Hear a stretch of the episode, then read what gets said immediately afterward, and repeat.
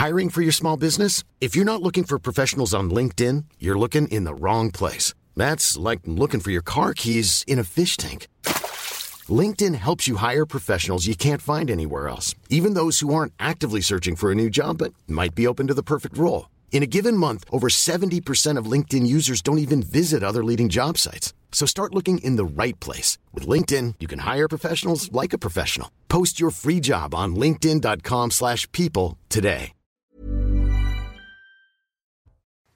Il est tout juste 22h. Bonsoir à tous. Soyez les bienvenus dans Soir Info. Au sommaire, précisément, de cette euh, émission. Combien seront-ils à passer Noël loin de leur famille? Peut-être 200 000 et même plus. La SNCF dégrade à nouveau ses prévisions de trafic pour le week-end de Noël. 4 TGV sur 10 annulés les 24 et 25 décembre.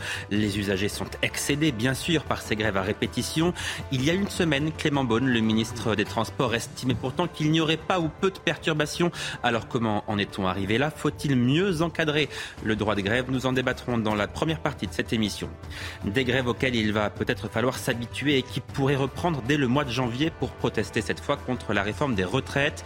Faudra-t-il bientôt travailler jusqu'à 64 ou 65 ans? Le gouvernement n'a pas encore officiellement tranché. Une certitude, il compte sur la droite pour faire voter cette réforme. A-t-elle réellement une chance d'aboutir ou le gouvernement peut-il chuter sur cette réforme?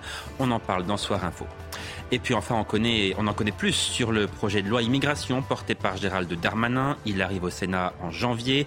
Il se veut à la fois plus ferme mais aussi plus humain. Objectif, pouvoir expulser plus facilement et mieux accueillir ceux qui sont les bienvenus sur le sol français. Alors ce projet de loi est-il un nouveau gadget ou va-t-il vraiment permettre de changer les choses? Eh bien, je poserai la question à mes invités. Bonsoir Alexandre Devecchio. Bonsoir. Rédacteur en chef au, Figaro. Jean-Sébastien Ferjou, bonsoir. Directeur d'Atlantico. François Pupponi, bonsoir, ancien député, et puis Benjamin Morel, maître de conférence en, droit public. Je regarde toujours parce que je, voilà, je, ne retiens pas bien. Maître, de conférence en droit public, Panthéon, euh, Panthéon Assas. voilà. Paris 2, mais Paris on a 2, changé Panthéon. de dénomination. Assas, bienvenue à tous les quatre. On commence nos débats dans un instant, juste après l'essentiel de l'actualité. Bonsoir Adrien Spiteri. Bonsoir Johan, bonsoir à tous. À la une de l'actualité, Volodymyr Zelensky est à Washington. Il rencontre Joe Biden ce mercredi. Il s'agit de son premier voyage hors d'Ukraine depuis le début de la guerre. Les États-Unis promettent de continuer à aider le pays dans ce conflit. Le président ukrainien a tenu à remercier son homologue américain. Écoutez. Je suis venu, nous contrôlons la situation grâce au soutien, votre soutien en premier lieu. Et vraiment, je comprends que nous avons des sujets très importants à aborder. Les nombreux challenges en Ukraine, en Europe, la guerre. Mais en premier lieu, je veux vous communiquer toute ma reconnaissance, en mon nom, au nom des Ukrainiens, de tous les Ukrainiens, au nom de notre nation, une nation forte, toute notre reconnaissance, pour tout votre soutien, Monsieur le Président.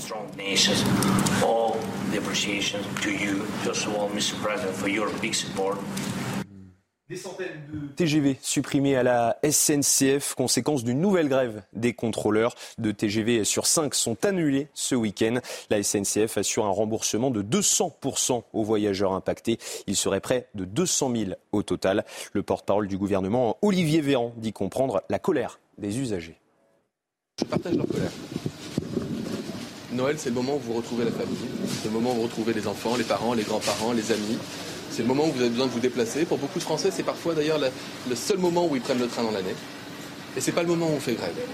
C'est pas le week-end de Noël où on choisit de faire grève. Nous considérons que tout doit être fait pour éviter au maximum les désagréments pour, pour les Français. Le projet de loi sur euh, l'immigration a été euh, dévoilé euh, hier. Il est porté par le ministre de l'Intérieur Gérald Darmanin et le ministre du Travail Olivier Dussopt. Le texte prévoit notamment un titre de séjour pour les professionnels de santé. Il pourrait également concerner les professionnels dans la restauration. Emmanuel Macron était en Jordanie ce mercredi, jour de son 45e anniversaire. Le président de la République a partagé un déjeuner avec le roi Abdallah II après avoir participé à un sommet sur les rives de la mer Morte. L'occasion pour les deux hommes de rappeler l'amitié entre les deux pays. Vladimir Poutine détaille les objectifs de l'armée russe. Le chef du Kremlin affirme que son pays va continuer à développer son potentiel militaire, y compris son potentiel nucléaire. Il s'est exprimé devant euh, des officiers de haut rang de l'armée. Le président russe assure également vouloir continuer à mener euh, l'opération spéciale en Ukraine. Et puis les universités, désormais interdites aux filles en Afghanistan, décision des autorités talibanes. Depuis leur retour au pouvoir en août 2021, les mesures liberticides se multiplient à l'encontre des femmes. Elles sont notamment interdites d'entrer dans les jardins, les salles de sport ou encore dans les bains publics.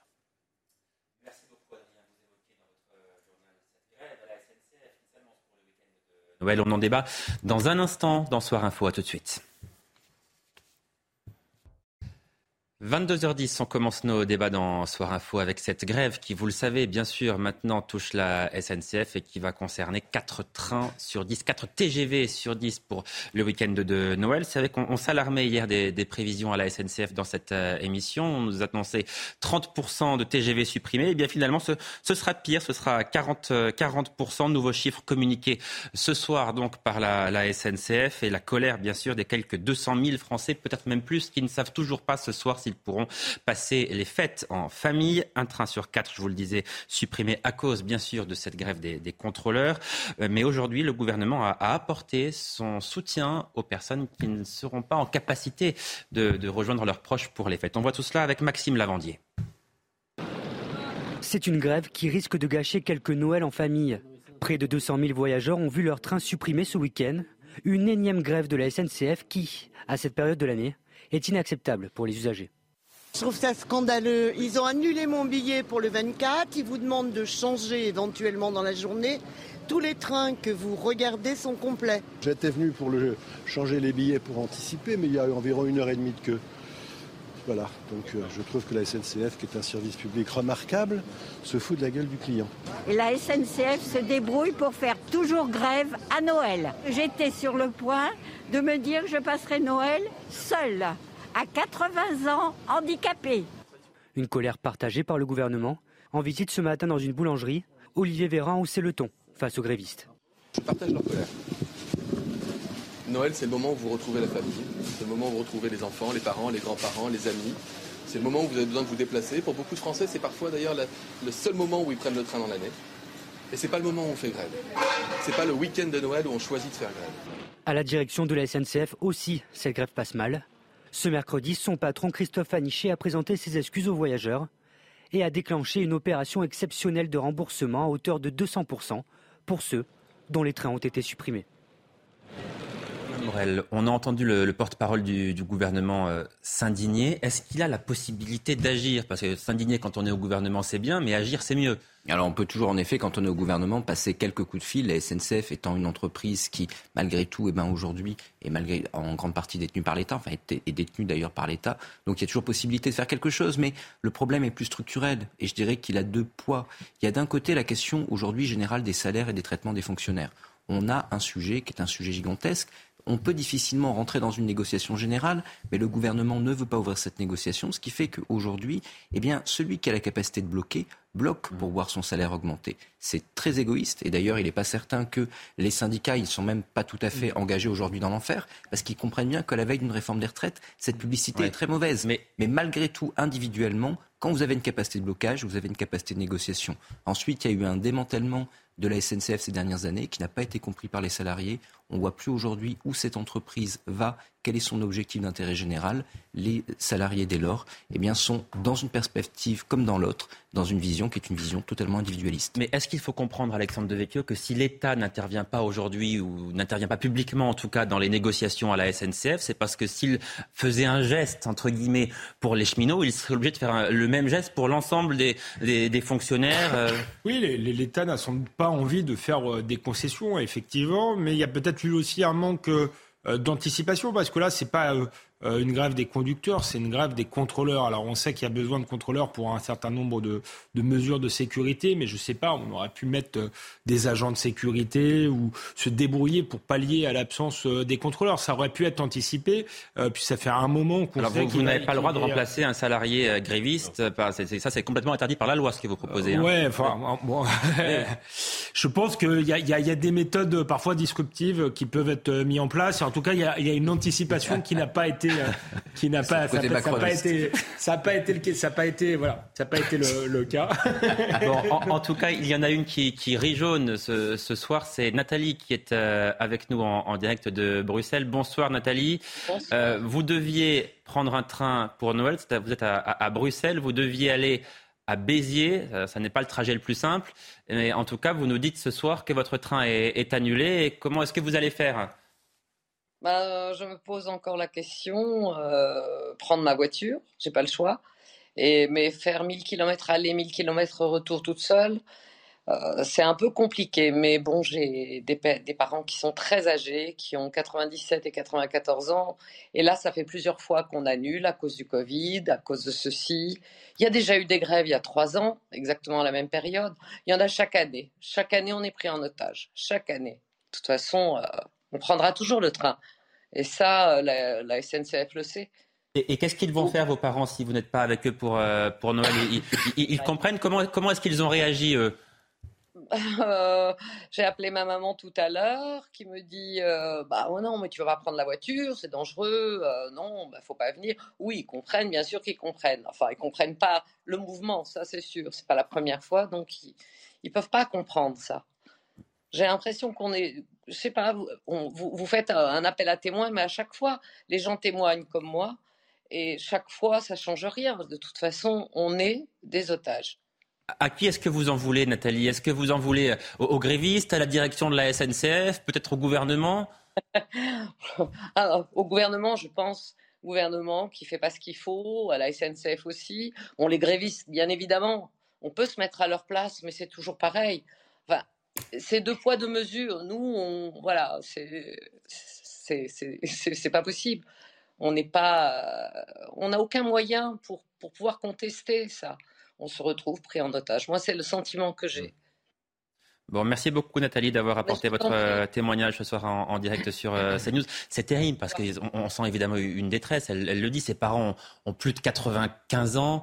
Euh, elle ne les a pas vus parce qu'effectivement il y avait le Covid. Donc l'année dernière, l'année précédente, c'était extrêmement compliqué. Il y a une question que je me pose, c'est étant donné la situation, le week-end de Noël, c'est pas n'importe quel week-end, pourquoi est-ce qu'il n'y a pas en ce moment des négociations nuit et jour jusqu'à vendredi soir pour tenter de trouver une solution avant le 24 décembre? Pourquoi est-ce qu'on n'est pas en train de négocier matin, midi et soir, François Pipponi La vraie question, c'est qu'il y a une pression euh, revendicatrice salariale dans ce pays et que à la fois le gouvernement, mais les grandes entreprises et les services publics, c'est que s'ils commencent à lâcher, ils seront obligés de lâcher pour tout le monde et qu'on rentre dans une période 2023 qui va être une période euh, en termes de, de, lutte sociale terrible. Il y a effectivement des revendications salariales, il y a la réforme des retraites qui arrive, et donc on, tout le monde est sur le, le, en train de se dire ça va être dur, on va tenir, il faut tenir.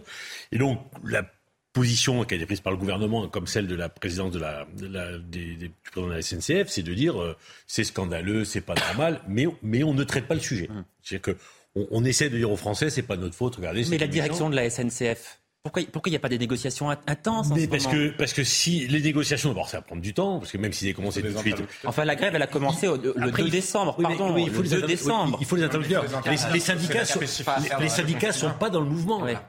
Et donc ce sont des, des grèves individuelles soutenues par les syndicats, mais il n'y a pas un mouvement de grève avec le Alors, pardon, mais quel est l'intérêt de faire, mais quel est l'intérêt de faire grève s'il n'y a pas de négociation Alors, ils essaient mais... d'obtenir quelque chose. Mais... d'obtenir quelque chose, mais on assiste à l'atomisation absolue euh, finale, en quelque sorte, de la démocratie sociale française. Parce que là, c'est un mouvement, les syndicats sont débordés mmh. par leur par euh, leur base, et ça va au-delà des revendications salariales. D'ailleurs, il y a une revendication de sens. Initialement, le mouvement des contrôleurs, il s'est fait sur la question du sens, et ça, il faut quand même que la direction de la SNCF et ou le gouvernement l'entendent. Après, sur le week-end de Noël, moi, je me souviens comme moment du Covid, ça a été le seul moment où on avait fait des règles exceptionnelles. Peut-être, alors il faut absolument préserver le droit de grève, c'est une évidence C'est la question que j'allais vous poser, oui. Non, mais il s'agit certainement pas de remettre en cause le droit de grève, mais peut-être que le week-end de Noël et X ou X jours dans le calendrier, de manière très limitée, pourrait-il être considéré comme des jours rouges, où pour le coup, la, la grève n'est pas permise à ce moment-là, et où, on, dans le cas où ce, où ce, serait mis en œuvre, on considérait que c'est une entrave euh, à la circulation.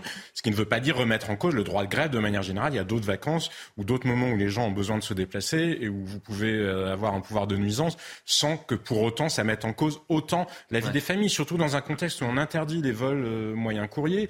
On vous demande de ne pas avoir de voiture où les prix de l'énergie et de l'essence sont extrêmement élevés. Mais pour en revenir à la négociation, comme je vous le disais, encore faudrait-il qu'il y ait des syndicats qui soient en état de négocier. Et la SNCF, c'est une gagerie phénoménal. C'est un modèle, Benjamin Morel euh, le, disait tout à l'heure, c'est un modèle qui est à bout de souffle. Il y a eu un rapport sénatorial, notamment du rapporteur de la Commission des finances, euh, euh, Stéphane Sautarel, qui le montrait très bien. C'est un modèle qui n'a plus de sens. On a séparé la SNCF de SNCF Réseau parce qu'on est dans une espèce de modèle hybride où c'est à la fois très public, mais dans le même temps, on veut faire semblant qu'il y ait de la concurrence, alors que les syndicats de facto en France empêchent de toute façon la concurrence. Donc on est dans un schéma qui ne tient pas la route. Donc il faut décider dans un sens ou dans l'autre. Et en ce qui concerne les usagers, essayer de les protéger sur des moments aussi cruciaux, aussi essentiels dans la vie des familles que cela. Mais c'est la question que j'allais vous poser, Alexandre Devecchio. Est-ce qu'il faut en France mieux encadrer le, droit de grève, empêcher les grèves, euh, par exemple le, jour, la veille de Noël? Mais j'allais dire, si on fait ça, là vous partez pour six mois de grève. Parce que tout le monde va protester contre ça. Est-ce que, est-ce que, est-ce que, est est que, même si c'est souhaitable, c'est faisable? C'est infaisable. Et puis moi, pas constitutionnel. Voilà. Je suis assez, euh, bah, je suis assez rationnel. En fait, si, si euh, le, chef d'entreprise ou le gouvernement décide du moment où euh, les salariés font grève ou pas, c'est comme si vous abolissiez le, droit de grève. la rationalité, c'est quand même que les grévistes essaient de nuire le plus possible pour obtenir le, le, le, plus possible. Donc moi, je ne suis pas sûr qu'on puisse euh, encadrer euh, davantage. Après, je rejoins tout ce qui a été dit sur la question euh, du sens, sur la bureaucratie qui est devenue la SNCF, la SNCF sur une forme de libéralisation qui, à mon avis, est contre-productive. Et moi, ce que je crains, c'est qu'on... Dans la mesure où elle n'est qu'à moitié ou au quart fait, c'est ça le problème. Voilà, là, on va avoir... C'est un autre débat, mais on va avoir un désaccord profond, mais je pense que justement, ce qui va arriver, c'est qu'on va, on va avoir, avoir, une privatisation de la SNCF euh, un jour ou l'autre. Moi, je trouve que, euh, que c'est dommage, que ce ne sera pas sans doute un, un système euh, plus efficace, mais euh, tout le monde l'aura cherché d'une certaine manière. Les syndicats qui n'auront pas fait de concessions, qui se seront donné à eux-mêmes une très mauvaise image,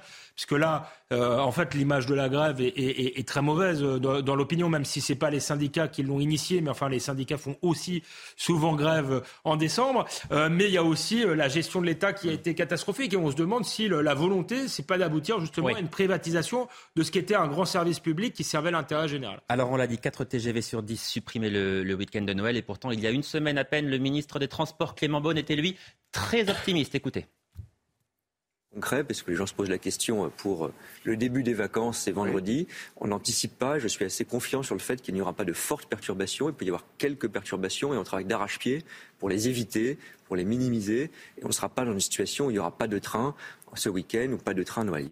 C'était il y a huit jours. Le ministre des Transports était il y a huit jours très optimiste. Il n'y aura pas ou peu de trains supprimés. Que s'est-il passé en huit jours pour qu'on en arrive là? Bah rien. Bah rien, si on avait négocié, peut-être est-ce qu'on en serait. Non, mais alors je reviens à la question que je vous posais tout à l'heure. Pardon, mais il y, y, a un véritable problème. On, la grève a commencé début décembre et personne n'a rien fait en trois semaines pour empêcher ce qui est en train de se passer en ce moment. Que, Johan, on met en permanence des pansements sur une jambe de bois. C'est ça la question. Pour pouvoir négocier, avoir des marges de manœuvre budgétaires, pour pouvoir négocier avec les, agents de la SNCF ou d'ailleurs avec n'importe quel autre secteur qui relève du secteur public, encore faudrait-il que l'État ait les marges budgétaires. Comme il n'y a aucun, mais vraiment aucun effort qui ne sont faits nulle part sur des économies. Là où on sait qu'il y a des gaspillages, et je vous le disais, ce rapport de la... mais c'est pas le premier, hein, les gaspillages à la SNCF, on le connaît. Au siège de la SNCF, il y a un nombre de cadres délirants qui battent toute concurrence par rapport à des entreprises de taille comparable. En revanche, ça fait des années que la SNCF taille dans le vif sur les fonctions d'exécution, au risque d'ailleurs de la sécurité. Le problème, c'est que aussi longtemps que vous continuez une gestion qui est absurde de ce point de vue-là, en préservant les gaspillages d'un côté et en tapant finalement sur ceux qui sont déjà à l'os, ben ça ne peut pas marcher et c'est pas en négociant une petite augmentation à la fin que vous en sortez. On, on est bien d'accord, mais on en parlait hier avec Alexandre. Vous avez 200 millions de budget de communication et là on a une forme de mise en concurrence et de libéralisation qui a fait qu'on a isolé les, activités qui faisaient du profit au profit euh, et qu'on a fragilisé la SNCF et que de l'autre côté, on a mis dans la communication ce qu'on aurait dû mettre en effet également dans l'opérationnel. Donc là, il y a un modèle qui est un modèle aujourd'hui dysfonctionnel. Je ne pense pas. Dans la Constitution de 46, vous avez deux choses dans le préambule. Vous avez le droit de grève. Et ce droit de grève, vous ne pourrez pas revenir dessus, comme vous l'évoquiez tout à l'heure. Et quand bien même on voudrait revenir en la matière ou sacraliser des moments. La réquisition, c'est bien que ça ne marche pas tout bêtement parce que les salariés peuvent être sur la place, mais fondamentalement, ils ne travaillent pas. Donc il y a malgré tout là quelque chose que l'on ne peut pas bouger. Il y a également ce qu'on appelle dans la Constitution de 46 les monopoles naturels. Regardez un pays archéo-communiste comme la Grande-Bretagne. Aujourd'hui, on revient sur la libéralisation du rail. Ce que nous a imposé en la matière l'Union européenne apparaît aujourd'hui dysfonctionnel. Il, est temps de revenir sur Terre. Allez, vous restez avec nous. On marque une courte pause et on se retrouve juste après la pub pour euh, continuer nos débats. A tout de suite. Bientôt 22h30 en direct sur CNews. La suite de Soir Info et de nos débats juste après l'essentiel de l'actualité. Adrien Spiteri. Les établissements de santé seront préparés aux cyberattaques, annonce du gouvernement ce mercredi. Il va lancer un vaste programme de préparation. Ces derniers mois, plusieurs hôpitaux, dont celui de Corbeil-Essonne et Versailles, ont été victimes de piratage informatique. C'est une première sur le Tour de France. La Grande Boucle 2024 s'élancera de Florence. Il y aura trois étapes au total en Italie. Cette 111e édition se terminera par une arrivée finale à Nice et non sur les Champs-Élysées à Paris. Les ambulanciers britanniques en grève, ils réclament des hausses de salaire. L'inflation dépasse les 10% au Royaume-Uni. Hier, ce sont les infirmières qui faisaient part de leur mécontentement. Elles menacent de refaire grève en janvier si la situation n'évolue pas dans le pays. On poursuit nos débats. On, évoquera à la, fin de cette euh, émission, dans, les dernières minutes, le déplacement de Vladimir Zelensky qui est arrivé à, Washington il y a un peu plus de, trois heures maintenant. Le président euh, ukrainien qui s'est rendu à la Maison-Blanche, qui va prononcer dans les prochaines minutes un discours devant le, Congrès euh, américain. Il est allé chercher, bien sûr, le, soutien et l'appui de son principal. Euh, soutien financier d'ailleurs dans, cette grève, les États-Unis qui annoncent débloquer à nouveau plusieurs milliards de dollars pour aider le peuple ukrainien dans, cette guerre. On en parlera à la fin de cette émission. On parlait de la SNCF avant la pub, on reste sur les rails pour parler cette fois de l'exaspération des usagers de la RATP, les transports d'Île-de-France, retard à répétition, train bondé, prendre les transports en commun en, région parisienne est devenu un véritable cauchemar, comme on voit tout cela avec Vincent Fernandez. Il est à peine 7 heures du matin dans cette station RER de l'Essonne et les quais se remplissent déjà. Les écrans affichent un train supprimé alors que l'heure de pointe ne fait que commencer. Avec les retards à répétition, c'est le quotidien des usagers du RER. Bah, des fois, au mieux d'avoir une heure de route, on se retrouve avec deux heures. Donc deux heures le matin, deux heures le soir, plus nos 8 heures de boulot, euh, c'est des journées de 12 heures. C'est anxiogène, c'est vraiment parce qu'il y a une agressivité, il y a vraiment une tension. Et tous les jours au quotidien, c'est usant, c'est fatigant. L'entreprise explique les difficultés pour voyager par des travaux massifs de rénovation. Il manquerait par ailleurs une cinquantaine de conducteurs depuis la crise sanitaire. Si la SNCF reconnaît des difficultés sur certaines branches, et promet des améliorations. Elle évoque également le comportement des usagers. Allez euh, vous balader euh, dans les transports en commun euh, londoniens, vous constaterez que les Anglais ont une capacité à faire des queues ordonnées, sans s'énerver, qu'on ne retrouve pas exactement en France. L'entreprise indique avoir programmé 600 recrutements d'ici à la fin de l'année, dont 200 conducteurs de train ou RER. On, va d'abord commencer par évoquer ce que dit la, directrice générale de la SNCF Île-de-France, parce que ce qu'elle dit, c'est magique. C'est la provocation. non, mais c'est plus que de la provocation. On, peine à trouver les mots, sincèrement.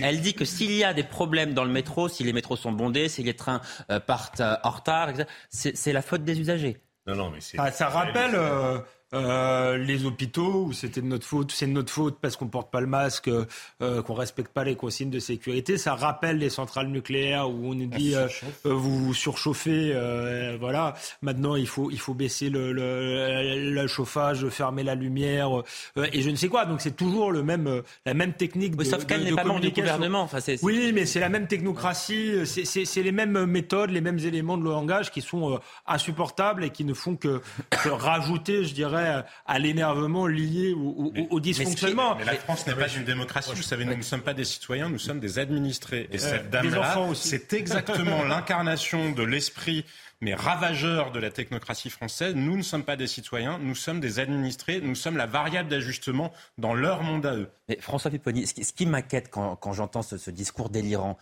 c'est-à-dire que je me dis, si cette dame pose le mauvais diagnostic et est capable de dire des choses pareilles, comment peut-elle résoudre le problème? Elle, ne peut pas le faire. Le, problème de notre pays, le, problème de notre pays, c'est que ceux qui sont en responsabilité ne sont jamais responsables de rien. C'est jamais de leur faute. Jamais ils ne se remettront en cause. Donc c'est la faute aux autres.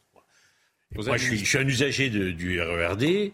Euh, le nombre de travaux qu'ils ont fait pour changer les portiques, en rajouter, les modifier, faire les travaux non coordonnés, non coordonnés, mais c'est insupportable. Je, prends un exemple quand ils font par exemple un contrôle à la gare de Gare-Charcel, ils ferment toutes les issues. Il y en a une et il y a 30 euh, policiers qui sont là pour contrôler à 17h le soir quand vous rentrez. Et après, on vous demande de vous aligner. Et, donc, tout, tout, est, entre guillemets, tout est mal organisé. Et, quand ça fonctionne pas, c'est pas de leur faute. Mais qu'on fasse le bilan et l'analyse des travaux qui ont été faits, moi, je répète, Gare du Nord, euh, à Châtelet, ou les, les gares que, que j'utilise, ça ne fonctionne pas bien. Voilà. Et, et c'est des gens qui ont dépensé des sommes considérables, soi-disant pour améliorer le service, et en fait, à la fin, le service est moins bien rendu qu'avant. Là, on a pris l'exemple de l'Île-de-France, Benjamin Morel, parce que c'est ce qui est le plus frappant. Mais euh, les exemples comme ça, on pourrait en présenter à l'infini. Bien sûr. Bah, si vous voulez, on a surinvesti dans les grandes lignes, notamment dans le TGV, etc. Mais on a sous-investi dans les euh, transports urbains, dans les transports, dans les transports de proximité. Et cette dame parle de Londres. Je vous rappelle qu'à Londres, les métros, ils circulent toute la nuit. Hein. Donc, qui plus est, vous avez un service qui, quand bien même il fonctionnerait bien, n'est pas à la hauteur des grandes capitales européennes. Ça a des incidences économiques, ça a des incidences touristiques. Donc là, il y a quelque chose à faire. Aujourd'hui, vous avez eu un sous-investissement dans ces transports, ce qui fait qu'en effet, moi j'ai très très longtemps, pendant dix ans, été usager du RERB. Grosso modo, une fois sur mm. deux, il y a quelque chose qui ne marche pas. Donc je veux bien que l'important dans le voyage, c'est pas quand est-ce qu'on arrive, mais qu'est-ce qu'on fait et euh, quelles sont les rencontres que l'on fait durant ce voyage, quelles sont les aventures que l'on vit. Mais malgré tout, c'est fondamentalement vous avez problématique. La, la directrice SNCF d'Île-de-France, Benjamin. Et, et, aujourd'hui, quand on vous parle du RERB, on vous dit non mais vous comprenez, le, la station Châtelet et Léal ne permet pas de faire passer comme il faut les, les, RER. Et donc, ce faisant structurellement, ça ne peut pas bien marcher. Dans quelle capitale du monde on vous dit structurellement, en fait, le RERB ne peut pas bien fonctionner Juste une précision. Vous, vous dites qu'on a sous-investi, oui, pour les, transports existants. Mais on, rajoute des milliards d'euros pour un nouveau type de transport de proximité, le fameux Grand Paris Express, dont on a appris qu'il est retardé de quelques années, parce qu'en 2030, il était déjà retardé. Il était retardé, voilà. À nouveau. Donc en fait, on met beaucoup d'argent sur un, futur transport, alors que en abandonnant le, transport actuel. Alors, si on fait le bilan de, de ce mois de décembre, peu de trains à Noël, des transports en commun en Ile-de-France qui ne sont même plus dignes de ce nom, on parlait hier de la possibilité de, pénurie d'électricité. On va évoquer dans un instant euh, un autre sujet important, la, pénurie de médicaments en ce moment qui touche la, plupart des pharmacies. Est-ce qu'on peut dire qu'il y a un problème dans ce pays et, quel est ce problème? Qu'est-ce qui ne fonctionne pas dans ce pays? Vous oublié le plan blanc à l'hôpital pendant L'hôpital, on pourrait parler, on pourrait parler de l'école, on pourrait parler. Qu'est-ce, qu'est-ce qui ne fonctionne pas Non, il y, a une crise structurelle de l'État hein, qu'on, voit de manière euh, très nette, un État technocratique, bureaucratique, euh, auquel on a essayé d'appliquer des règles de management soi-disant issues de l'entreprise pour le rendre plus efficace. Résultat, il est de moins en moins euh, efficace et dans lequel on a euh, cessé d'investir parce qu'il fallait investir dans tel ou tel. On a cessé d'investir ou est-ce qu'on a investi au mauvais endroit? Parce que c'est pas la même chose. Pour investir dans telle ou telle dépense sociale, euh, allocation en tout genre, qui, à mon avis, ne servent pas l'intérêt général alors que les services publics servaient l'intérêt général. Donc il y a des choix à faire. visiblement, c'est pas les bons choix qui ont été faits et la logique comptable, budgétaire qui a été suivie par les technocrates est une logique délirante, parce que c'était l'idée qu'on allait faire des économies en supprimant des, des lits à l'hôpital. On a vu que ça nous avait coûté pendant le Covid un pognon de dingue, excusez-moi euh, l'expression. Donc c'est pas la bonne logique, il faut en sortir, mais on voit bien qu'ils en sont incapables. Les propos de l'administratrice de la SNCF en témoignaient bien. Euh, au lieu de, de eux changer de, de, de, logique bureaucratique, ils expliquent aux citoyens, euh, ils veulent rééduquer les citoyens pour qu'ils sachent faire la queue, pour qu'ils sachent mettre le masque, etc., etc. Donc euh, comme ça, on va pas, euh, on va pas s'en sortir. Il faut qu'il, il faut que l'État euh, se, réforme, mais c'est pas une réforme en coupant dans les services publics, c'est que les, technocrates changent, si vous voulez, de, de philosophie et pensent redressement, redressement de, de, de l'État, mais pas par des coupes budgétaires au mauvais endroit. Jean-Sébastien Ferjou. Déjà sur ce qu'elle disait, Alexandre vient d'y revenir, la directrice de SNCF, euh, je sais pas quoi. Réseau, Île-de-France, oui. Euh, prions qu'il n'y ait pas un jour un mouvement de foule. Parce que quand on voit l'état sur les quais des RER e ou euh, dans certaines gares à l'heure actuelle, il peut y avoir des morts. Elle en sera responsable, pas seulement elle. Mais avant de donner des leçons aux usagers, peut-être elle devrait intégrer cette donnée-là parce qu'ils mettent en danger la vie des usagers des transports euh, en commun de la région parisienne. Et ça n'est pas une vue de l'esprit. Ça arrive, hein, les mouvements de foule. Et quand vous avez euh, quelqu'un qui tombe dans un escalier qui est bondé et que vous ne pouvez pas, parce que vous ne pouvez pas sortir, ça arrive. Donc elle ferait mieux de prendre ça en compte en matière d'anticipation plutôt parce que, de nous apprendre à faire. Il faut dire pour ceux qui ne connaissent peut-être pas très bien les, les transports en commun d'Île-de-France, c'est qu'il arrive à certaines heures qu'il y ait des milliers de personnes entassées dans, dans les couloirs. Puisque la, la, fréquence des, la fréquence des trains. Arrive. Je vous dis, je prends les fréquences des trains. Le, matin et je, je rentre le soir. Et régulièrement, il y a des RER qui sont supprimés. Bon. Et donc, quand le matin, on arrive à 7h, 7h30 et que les gens viennent, si le RER de 7h12 est supprimé et que le suivant à 7h25 arrive, il y a trois, trois trains qui s'accumulent dans un train. Et là, ça pousse. Je veux dire, par moment, il y a un énorme problème, parce que les gens sont paniqués. Le management public. Vous voyez, vous voyez, bien que le sujet, c'est le management public. Ils n'ont pas importé des méthodes de gestion des entreprises, parce qu'aucune aucune entreprise. Non, non, mais je sais bien que vous avez dit soi-disant. Précisément, ils n'ont euh, aucune entreprise ne survivrait à la manière dont l'État ou les entreprises publiques sont gérées. Je vais vous dire, en plus, les chefs d'entreprise en question, ils seraient en prison ou ils seraient multi-condamnés, parce que si une entreprise privée, ça visait de traiter ses salariés comme sont traités les agents, euh, le droit du travail n'est jamais respecté. Il s'appelle pas formellement à eux. Enfin, quand vous voyez la multiplication des CDD délirantes, etc. Bref, aucune entreprise privée, ils confondent la logique comptable et le management privé. Mais moi, je vous dis pas qu'il faut gérer le public comme le privé. Il faut simplement sortir de cette folie furieuse comptable. Parce que là, on est face à quelque chose qui me fait penser à l'Union soviétique. Hein. C'est la planification ne produit pas les bons effets. Qu'à cela ne tienne, c'est parce qu'on n'en fait pas assez. Bah, c'est ça. Continuons plus loin. Continuons cette espèce de furie. Ben, Benjamin Morel, on, a fait l'inventaire des choses qui ne fonctionnent pas dans ce pays. Mais le paradoxe, c'est que la France est le pays qui a la dépense publique la plus importante. Donc manifestement, il y a des, mauvais choix qui sont faits. C'est quoi le dilemme? Est-ce qu'il faut choisir entre euh, l'assurance chômage euh, et les retraites? Mieux dépenser. C'est quoi mieux dépenser? Grosso modo, il y a trois types de budgets. Il y a le budget de l'État, il y a le budget des collectivités territoriales et il y a le budget de la sécurité sociale. Si vous touchez au budget de la sécurité sociale, vous avez des manifestations monstres. Si vous touchez au budget des collectivités territoriales, ça pose problème parce qu'il y a la libre administration, on ne peut pas réellement y toucher et vous avez une front des élus locaux. Et donc, et, donc j'y viens, j'y viens. À, à, quoi on touche donc majoritairement depuis 30 ans, c'est le budget de l'État. Lorsque vous dites Ah, mais attention, on va baisser le nombre de fonctionnaires, vous ne pouvez pas toucher à la fonction publique territoriale. Donc vous touchez à la fonction publique d'État. Quand vous dites on va, on, va essayer de réduire les dépenses, on réduit les dépenses de l'État. Qu'est-ce qu'il y a derrière la fonction publique d'État et derrière le budget de l'État? Il y a la justice, il y a la police. Il n'y a pas d'abord des grades de papier dans les ministères, c'est infinitésimal il y a la police, il y a la justice, il y a l'éducation, etc. Et donc, c'est ça aujourd'hui qui est fragilisé. À ça, il faut rajouter que, comme on a voulu faire des coupes, qu'est-ce que l'on a fait? L'hôpital, on a un bon exemple, mais également l'éducation nationale. On a dit, grosso modo, eh bien voilà, si jamais on veut faire des, des économies, il va falloir créer une bureaucratie qui est là pour jouer les cost killers. On a bureaucratisé aux dépens de l'opérationnel, on a corseté l'opérationnel, on a demandé à l'opérationnel de produire des chiffres pour faire plaisir à la bureaucratie. On a tué l'opérationnel, on a bureaucratisé et ça ne marche plus. Je, prends un autre exemple. Vous, vous dites le budget des collectivités territoriales. Attention, elles, investissent. Hein, je non, pas sur une grosse partie du budget des collectivités territoriales vient du budget de l'État. La dotation. Il y a des dotations globales de fonctionnement. Soyons pas trop techniques, s'il vous plaît. Hein, vient des dotations de l'État parce qu'il y a 30, 40, 50, 60 ans, on a supprimé les impôts. On dit, ah bah, comme on leur a supprimé les impôts, on, doit, on leur doit... Non, sortons de ça. On a fait une république soi-disant décentralisée. Les collectivités locales, elles sont responsables, elles lèvent l'impôt pour assumer leur politique. Et si on n'est pas content de la politique du maire, du président, on, les va la remettre encore. Oui, mais, c'est très bien qu'on ne reviendra pas sur la réforme de la taxe d'habitation. J'en suis non, pardon, pardon, pardon, de vous couper, mais on ne va pas revenir là-dessus. Mais, je, vais vous, pardon, je vais vous poser une question importante. Est-ce que toucher aux dépenses sociales dans ce pays, c'est un tabou, c'est impossible et ça n'arrivera jamais? Bien sûr que non, c'est pas un tabou. Ça ne devrait pas être un tabou. Mais je prends notre exemple. On a dit, bon, les communes sont trop petites, il faut passer à l'intercommunalité.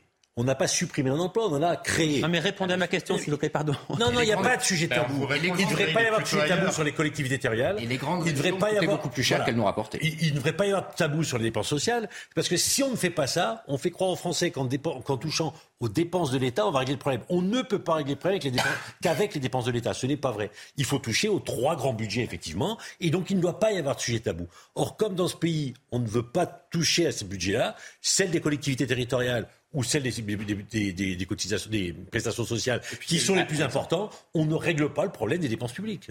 Euh, moi, je pense que la, question euh, des, dépenses sociales, euh, de tailler dans ce budget-là, c'est pas tabou et ça pourrait même être euh, populaire. Alors il ne s'agit pas seulement de tailler dans, le, dans les retraites, c'est-à-dire qu'ils sont obsédés par les retraites pour dégager des, euh, des marges de manœuvre, mais là les gens cotisent. Euh, je ne suis pas sûr que ce soit seulement à cet endroit-là, mais il y a d'autres endroits. Euh, je pense au RSA par exemple, je pense que ça, choque beaucoup de Français qui travaillent, qui n'arrivent pas à vivre dignement, qu'une partie des Français vivent au, RSA, par exemple. Et, il y aurait sans doute euh, d'autres allocations qu'on pourrait, qu'on pourrait citer. Donc, je pense qu'il est là. Alors, c'est un peu tabou parce qu'on se dit on, s'attaque aux pauvres. Moi, je suis pas sûr qu'on s'attaque qu'on s'attaque aux pauvres. Je pense que les pauvres, le meilleur moyen de les sortir de la pauvreté, c'est de réindustrialiser le pays et de leur donner du travail. Et on n'y arrivera pas si on continue dans cette logique de dépenses sociales qui coûte. Euh, aux, Français, aux entreprises, et qui ne permet pas justement de créer une spirale vertueuse pour créer de l'emploi. Non, mais au-delà, du montant des dépenses sociales, il y a autre chose qu'on peut faire. C'est la rationalisation et la simplification. Parce que c'est un maquis. D'ailleurs, il y a des tas de gens qui ne touchent pas les aides auxquelles ils pourraient prétendre. Parce que c'est infiniment complexe. Si vous aviez un système beaucoup plus simple, un une espèce de revenu universel, par exemple, il n'y a pas de fraude. Parce que c'est très difficile de frauder dans un système qui est simple. Si vous aviez une fiscalité qui était de la même manière beaucoup plus simple, parce que là, il y a tellement de trous dans tous les sens que tout le monde s'y pas. Et il y a autre chose par rapport à ce que disait Benjamin aussi, parce que là, on pourrait tailler dans le vif assez allègrement, c'est l'explosion de tout ce qui est para-étatique. Toutes les agences administratives indépendantes qui n'assurent aucune mission véritablement, on ne cesse d'en créer en permanence. enfin, je suis d'accord avec vous, c'est des trucs... Quand vous faites. La... Regardez les rapports de la Cour des comptes, regardez les rapports... Oui, certaines servent à quelque chose pour contrôler les marchés financiers. il y en a beaucoup qui ne servent à rien et personne n'attend rien, ne contrôle rien. Allez, on avance. On a, on a, le, défenseur des droits, euh, Johan C'est un détail, mais ça, ça m'amuse. Pourquoi mon ami, par exemple, je le supprime. voilà. Ce soir, Alexandre est, est disruptif. Voilà, désolé, c'est peut-être dans la loi, je ne sais quoi, mais je crois qu'il ne ah, sert pas. Je ne sais pas, je crois qu'il sert pas à grand chose, donc on peut changer la loi. C'est pas. ça, vous fera économiser quelques dizaines de milliers d'euros par an. Mais il y en a beaucoup comme ça, des gens qui vivent sur une de situation. que Allez, on avance. Je, veux qu'on évoque à présent, je, vous en parlais, la, pénurie de médicaments. Une pénurie qui s'aggrave de semaine en, semaine en cause des problèmes d'approvisionnement, nous dit-on, et un mouvement social, un de plus qu'on n'avait pas vu, lui, chez Sanofi. Les clients, les Français, eux, commencent évidemment à s'inquiéter. Vincent Fernandez, Dorine Jarnias et Léo Marcheguet. Sur les étagères de cette pharmacie parisienne, certains médicaments commencent à manquer. On a essayé d'étaler pour cacher la misère. Bah, vous voyez, ces rayons normalement sont pleins. Là, on a tout étalé. Selon Yorick Berger, pharmacien, ce sont les médicaments les plus demandés qui sont touchés. Paracétamol, doliprane et feralgan, et, euh, et, les antibiotiques de première action, première ligne, donc euh, les fameuses pénicillines, l'amoxicilline, et notamment les dosages pour euh, les enfants. Donc c'est ce qui est dramatique. Une pénurie qui commence à inquiéter les clients. J'étais euh, malade comme un chien. Aujourd'hui, ça va un peu, mais j'ai vraiment besoin du sirop, mais j'ai pas pu l'avoir. Il n'y a pas de suppositoire de paracétamol en 200 mg pour mon petit-fils, ni son antibiotique, qui est l'amoxicilline. De leur côté, les officines sont obligées d'appliquer le système D. Entre confrères, on essaye de se dépanner euh, pour que quand il y en a un qui reçoit, ben, il donne un petit peu de son stock à l'autre. Et on passe beaucoup de temps à, demander ces produits-là, enfin à les rechercher, plutôt qu'à être à côté de nos patients. C'est ça le problème. Si la situation venait à durer, ce pharmacien craint de devoir recourir à la vente à l'unité. Alors Benjamin Morel, on, a entendu dans, ce sujet, la pénurie de médicaments est liée à un problème d'approvisionnement. Qu'est-ce que ça signifie? Ça signifie qu'aujourd'hui, on n'a plus organisé comme. Alors, il y a plusieurs problématiques. Il y a une problématique internationale, évidemment. Aujourd'hui, on a des tensions. Ensuite, vous avez également une gestion de nos approvisionnements qui, depuis quelques années, n'est plus tout à fait à la hauteur. Donc là également, il y a de la prévisibilité. Et cette prévisibilité, on peut la regarder d'un point de vue franco-français. Elle est également européenne en la matière. Donc là, aujourd'hui, il y a un manque d'anticipation, à la fois dans la construction de nos liens commerciaux, de nos marchés. Et donc, en effet, aujourd'hui, on en paye le prix. Oui, c'est ce que j'allais vous dire, parce que la pénurie de médicaments, c'est une inquiétude en France depuis des années. Alors, ça s'est aggravé aujourd'hui, ça s'est considérablement aggravé, mais néanmoins, la pénurie, c'est une source d'inquiétude depuis plusieurs années. Ça signifie effectivement qu'on n'a pas anticipé et que visiblement, rien n'a été fait euh, pour que cette aggravation n'arrive pas. Non, mais on l'a vu au moment du, du, Covid. Il y a aussi qu'on produit énormément de choses euh, en Chine, quoi, y compris les médicaments. Et c'est un vrai problème de, euh, de souveraineté. Si un jour la Chine veut faire pression sur nous et, et décide qu'elle ne distribue de, plus de médicaments, c'est un, un, scénario de politique fiction, mais quand même, euh, vous imaginez la situation dans laquelle on serait. Donc, c'est toujours le même problème. On parle de la, de, de, du dysfonctionnement global de l'État. L'autre gros problème, c'est qu'on est devenu, je l'ai dit hier, un pays de consommateurs qui ne produit plus rien. Le, toute l'énergie, à mon avis, des politiques devrait être de, de remettre en marche euh, l'industrie française, euh, l'investissement productif, pour qu'on soit capable de, de produire des Mais choses. Mais ça, Emmanuel Macron l'avait promis durant la crise sanitaire, de réindustrialiser les productions essentielles. Mais, mais le problème, c'est que si on réindustrialise, ça, ça, ça coûtera plus cher aux consommateurs. Aux consommateurs. Oui, mais en matière, de, chômage, en matière de médicaments. D'accord. Euh, mais en matière de médicaments, c'est les, les, comptes sociaux qui financent les médicaments lorsque vous êtes pris à 100%. Donc pour éviter cela, on a dit bon, on préfère acheter moins cher ailleurs, et on s'est aperçu pendant le Covid, quand tout s'est fermé, qu'on n'était plus capable de produire. Il y, a un, il y, a un, problème de système, de chaîne d'approvisionnement, effectivement, parce qu'on a construit un monde dont on sait imaginer qu'il n'y aurait plus jamais de guerre et plus jamais de rupture sur les chaînes d'approvisionnement. On s'est rendu compte avec le Covid que ça n'était pas le cas, et on est encore un peu dans la fin de ce truc-là. Mais c'était anticipé. On ne peut pas dire que ça n'était pas anticipé. Le LEM, le syndicat enfin, qui représente l'industrie pharmaceutique, il le dit depuis des années. Attention, nous allons dans le mur. Il alerte les pouvoirs publics. Alors après, il s'est produit le Covid, il s'est produit une augmentation de la demande de médicaments, aussi bien en France que parce qu'il y a un rebond d'un certain nombre d'épidémies, parce qu'on a été moins malade pendant qu'on était confiné. Forcément, les virus, euh, tous les virus, pas seulement celui du, du, Covid, fonctionnaient moins. Mais il y a aussi une demande dans d'autres pays. Tous les pays en même temps se sont mis à consommer plus de médicaments, et c'est aussi le revers de la médaille d'un monde qui est devenu plus riche. Mais ça, il faut l'anticiper. Pour le coup, on parlait aussi de, de, de, à quoi servent un certain nombre d'institutions. Le commissariat au plan, on se demande bien euh, ce qu'il planifie précisément, parce que vous voyez bien que ces sujets-là, il y a des sujets, et en plus c'est assez vicieux, parce que sur le remboursement des médicaments, qu'est-ce qui se passe? Comme on dit aux entreprises pharmaceutiques, ben, on va plus vous rembourser les, les médicaments, enfin on, ça va être, on va prescrire des génériques au-delà d'une certaine date, vous perdez le bénéfice du brevet. Ben, elles n'investissent plus sur des médicaments qui sont pourtant de consommation courante. Donc il y a un problème. On ne veut pas voir que, oui, la santé, ça coûte cher et ça nous coûtera probablement très cher parce qu'il y a des progrès de la médecine, nous vivons plus longtemps, nous vivons aussi en meilleure santé et on s'est habitué à ça. Mais il faut quand même voir d'où on vient, c'est-à-dire que on était l'un des leaders en matière d'industrie pharmaceutique. Si on n'avait pas considéré qu'en effet, après tout, l'industrie, c'est un truc du passé, qu'on n'a pas vraiment besoin de s'en occuper et que la mondialisation heureuse allait nous arriver sur le bout du nez. Et si on avait investi justement, si on avait continué à avoir une vraie politique industrielle publique en la matière, si on avait lié ce qu'on ne sait pas faire, la recherche fondamentale et la recherche appliquée. Eh bien, aujourd'hui, on serait encore non seulement leader, mais on aurait la capacité d'avoir de la valeur ajoutée. Parce que je vous rejoins, mais seulement en partie. C'est-à-dire que les emplois industriels, ce sont ceux qui font de la valeur ajoutée. Et ces emplois industriels qui Et font de la valeur ajoutée et l'innovation, eh bien, ils font augmenter le niveau général.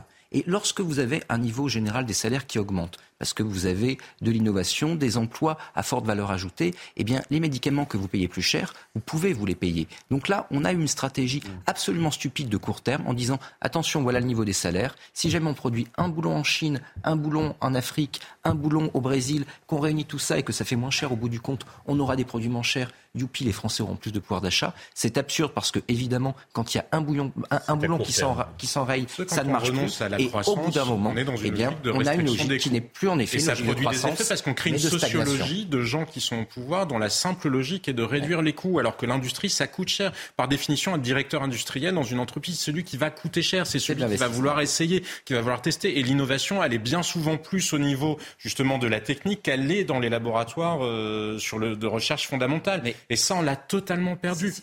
Concernant les, les médicaments, pendant la crise sanitaire, Emmanuel Macron avait dit on va produire à nouveau des les médicaments. de tout ce qu'il nous a dit Les depuis médic- qu'il a non, les médicaments essentiels, on, on va les, on va les produire à remettre nouveau en place France. Mais ça une décharge, chaîne ça de prend 20 ans. On en est où Voilà. Ça Ça mais remettre en place une chaîne 20 de ans. production au milieu du 1, c'est 20 ans. Bah, c'est bon. 20 ans C'est 20 ans. Il faut réinvestir. C'est moins. Ah, Peut-être 10 ans, mais il faut trouver des gens. c'est C'est petit pas en même temps. Il faut payer des gens, il faut former des gens, il faut payer des gens compétents. Il faut qu'il il faut qu'il y ait des chercheurs, parce que c'est pas uniquement créer les médicaments d'aujourd'hui, c'est les médicaments de demain. Donc il faut remettre en place une structure que nous n'avons plus. Mais est-ce que vous avez l'impression, pardon, est-ce que vous avez l'impression qu'on est sur la bonne voie, s'il vous plaît? Est-ce qu'on est sur la bonne voie? Bah, moi, j'attends des actes précis, de savoir ce qui va être fait dans le domaine médicamenteux. Mais, les gens existent, les gens existent. Il y a des industriels formidables en France. Il y a des régions d'ailleurs qui s'en sortent très bien et qui sont assez éloignées de l'État parce qu'elles ont longtemps été punies par l'État, comme la Vendée par exemple. C'est l'industrie à la campagne. L'État a jamais voulu y investir parce que les Vendéens avaient été royalistes. Mmh. En tout cas pendant très longtemps. Ben, ils s'en sortent très bien et ils exportent dans le monde entier. Ces modèles-là, on est obsédés par des espèces de modèles de planification absolue. Oui, mais les gens, ils existent. Mais on peut pas vouloir tout et son contraire. Quand vous ne pouvez pas construire une usine parce que vous, ça va déranger le fait qu'il y avait je sais pas quelle sorte de grenouille qui était sur le terrain et que vous voulez. Mais il faut savoir, faut choisir ce qu'on veut en tant que société. Non, mais moi je veux bien qu'on défende les grenouilles. C'est pas le sujet, mais il faut choisir. Nous sommes une société immature, une société adolescente qui veut tout et son contraire. On veut protéger l'environnement absolument et on veut une usine en même temps. Mais ça n'arrivera pas. C'est pas seulement la faute du gouvernement quand même. Il y a aussi mais non, c'est la société tout Il y a aussi des industriels et des investisseurs qui préfèrent gagner beaucoup d'argent en délocalisant. Voilà, c'est tout ainsi. Mais avance. mais gagner de l'argent. Regardez, il faut, il faut 4 ans pour construire une usine en France, là où il faut 18 mois dans la plupart des autres pays. D'accord. La réforme des je veux qu'on évoque la, réforme des, retraites à présent. Vous savez qu'elle sera présentée euh, le 10 janvier prochain. Le gouvernement compte une nouvelle fois sur, euh, la droite pour faire euh, adopter son, texte. Eric Ciotti, justement, le nouveau président des, Républicains, a été reçu aujourd'hui à Matignon. Il a rencontré Elisabeth Borne pour évoquer donc cette réforme des, des retraites. Il a mis en garde la Première ministre. La droite ne soutiendra pas cette réforme à n'importe quel prix. Écoutez Eric Ciotti. Aller à 65 ans tout de suite et d'une brutalité sans doute trop, euh, trop forte euh, par rapport à la situation que vivent les Français. Nous ne sommes pas dans le même contexte. Nous sommes dans une crise économique, sociale, euh, énergétique majeure. beaucoup de Français souffrent avec une inflation qui obère aujourd'hui leur pouvoir d'achat. Il faut tenir compte de cette situation.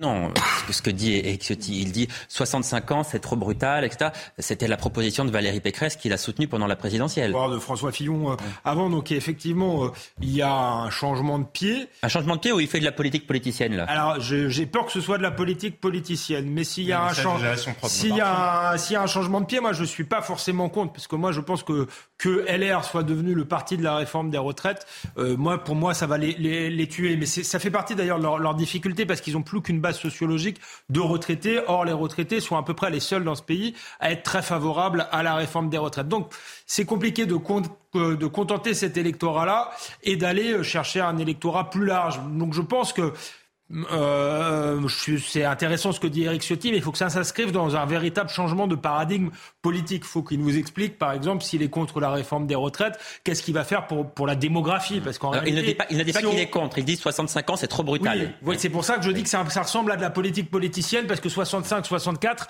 on s'en fout. on s'en fout un peu. C'est un peu. C'est pas comme ça qu'on va résoudre le problème. Par contre, s'il nous dit euh, la réforme des retraites ne servira à rien si on ne résout pas le problème de la démographie et de l'emploi en France. Voilà comment nous allons faire. Là, ce sera déjà plus intéressant. Mais moi, je ne leur jette pas la pierre de ne pas se précipiter à voter euh, les lois d'Emmanuel Macron. J'aimerais bien qu'il fasse juste un, travail, un vrai travail intellectuel à côté.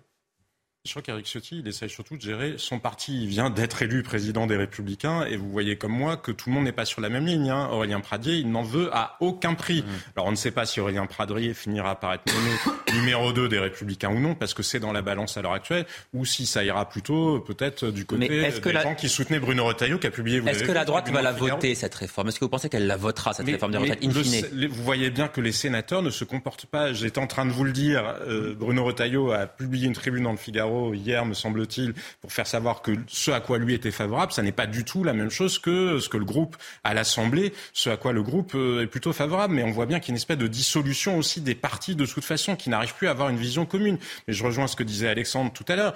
Et de toute façon, ça n'a pas de sens de n'être que le parti de la réforme des retraites. Puis vous voyez bien qu'Emmanuel Macron le fait plus pour dire regardez, je suis réformateur, que parce que ça va produire des effets conséquents. Quand vous voyez les économies qui sont privées, prévues, c'est peanuts par rapport au déficit qu'il y a en France. Moi, je crois qu'aussi longtemps que l'État ne montrera pas qu'il est capable, lui, de se prendre en main et de faire des vraies réformes et d'arrêter de prendre uniquement les Français comme variable d'ajustement, comme il l'a fait pendant le Covid, comme il le fait sur un certain nombre Mais de ça veut dire que cette réforme, elle, n'est pas nécessaire, fondamentalement nécessaire. Ça veut dire que cette réforme déconnectée de justement l'ensemble d'un contexte macroéconomique ou euh, d'organisation de l'État au sens large, ça n'a pas de sens.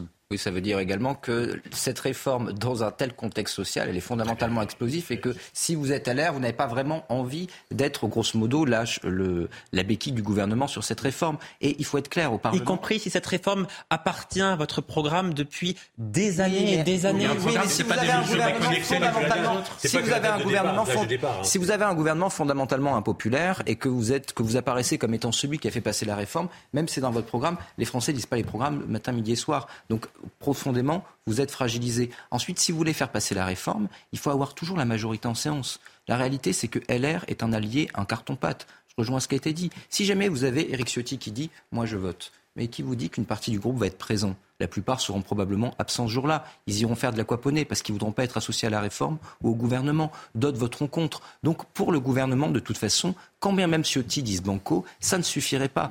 À ce stade-là, il est assez probable qu'on ait lieu, qu'on assiste à un projet de loi de finances rectificative de la sécurité sociale qui permettra l'usage d'un 49 alinéa 3. Mais le problème, c'est que vous ne pouvez pas tout mettre dans ce texte. C'est complexe, etc. Mais on ne peut pas tout mettre dans un texte financier. Donc il va y avoir un autre texte à côté qui, lui, pourra pas faire l'objet d'un 49 alinéa 3. Est-ce que l'opposition votera ce texte? Est-ce que vous ne pouvez pas tout mettre pas mettre notamment tout ce qui relève des complémentaires? 49 3 pour le deuxième texte? Parce que celui-là, vous le grillerez. Voilà. Bah oui, mais, mais, non, mais juridiquement, oui, on peut. Mais, mais, problème, mais, ça veut dire qu'après, il n'y a plus de réforme dans l'année. C'est ça, le, le, problème, on va, on va y venir. Le problème, on va y venir, c'est que si vous l'utilisez, si vous le grillez sur la réforme des retraites, votre 49 alinéa 3, Comment est-ce que vous faites passer les autres projets de loi, notamment le projet de loi Ce que vous nous dites, c'est que le gouvernement, en réalité, ne peut pas s'appuyer sur la droite pour faire passer cette réforme. Absolument pas. Le, problème, c'est que c'est le pire des scénarios pour, pour le gouvernement, parce que Éric Ciotti ne peut pas être élu président des Républicains et dire le lendemain, ah ben je vais voter là, tout de suite la réforme d'Emmanuel Macron. Il ne peut pas par rapport à son parti et à ce qu'il doit construire. Donc effectivement, la seule solution, c'est un 49-3. Si la droite n'est pas capable, ni au Sénat ni à l'Assemblée, d'apporter l'aide au gouvernement, et donc s'il y a un 49-3 dans le premier semestre 2023, il n'y a plus de texte. On poursuit nos débats juste après l'essentiel de l'actualité. L'essentiel de l'actualité. Adrien Spiteri. Des centaines de TGV euh, supprimés à la SNCF, conséquence d'une nouvelle grève des contrôleurs. Deux TGV sur cinq sont annulés ce week-end. La SNCF assure un remboursement de 200% aux voyageurs impactés. Il serait près de 200 000 au total.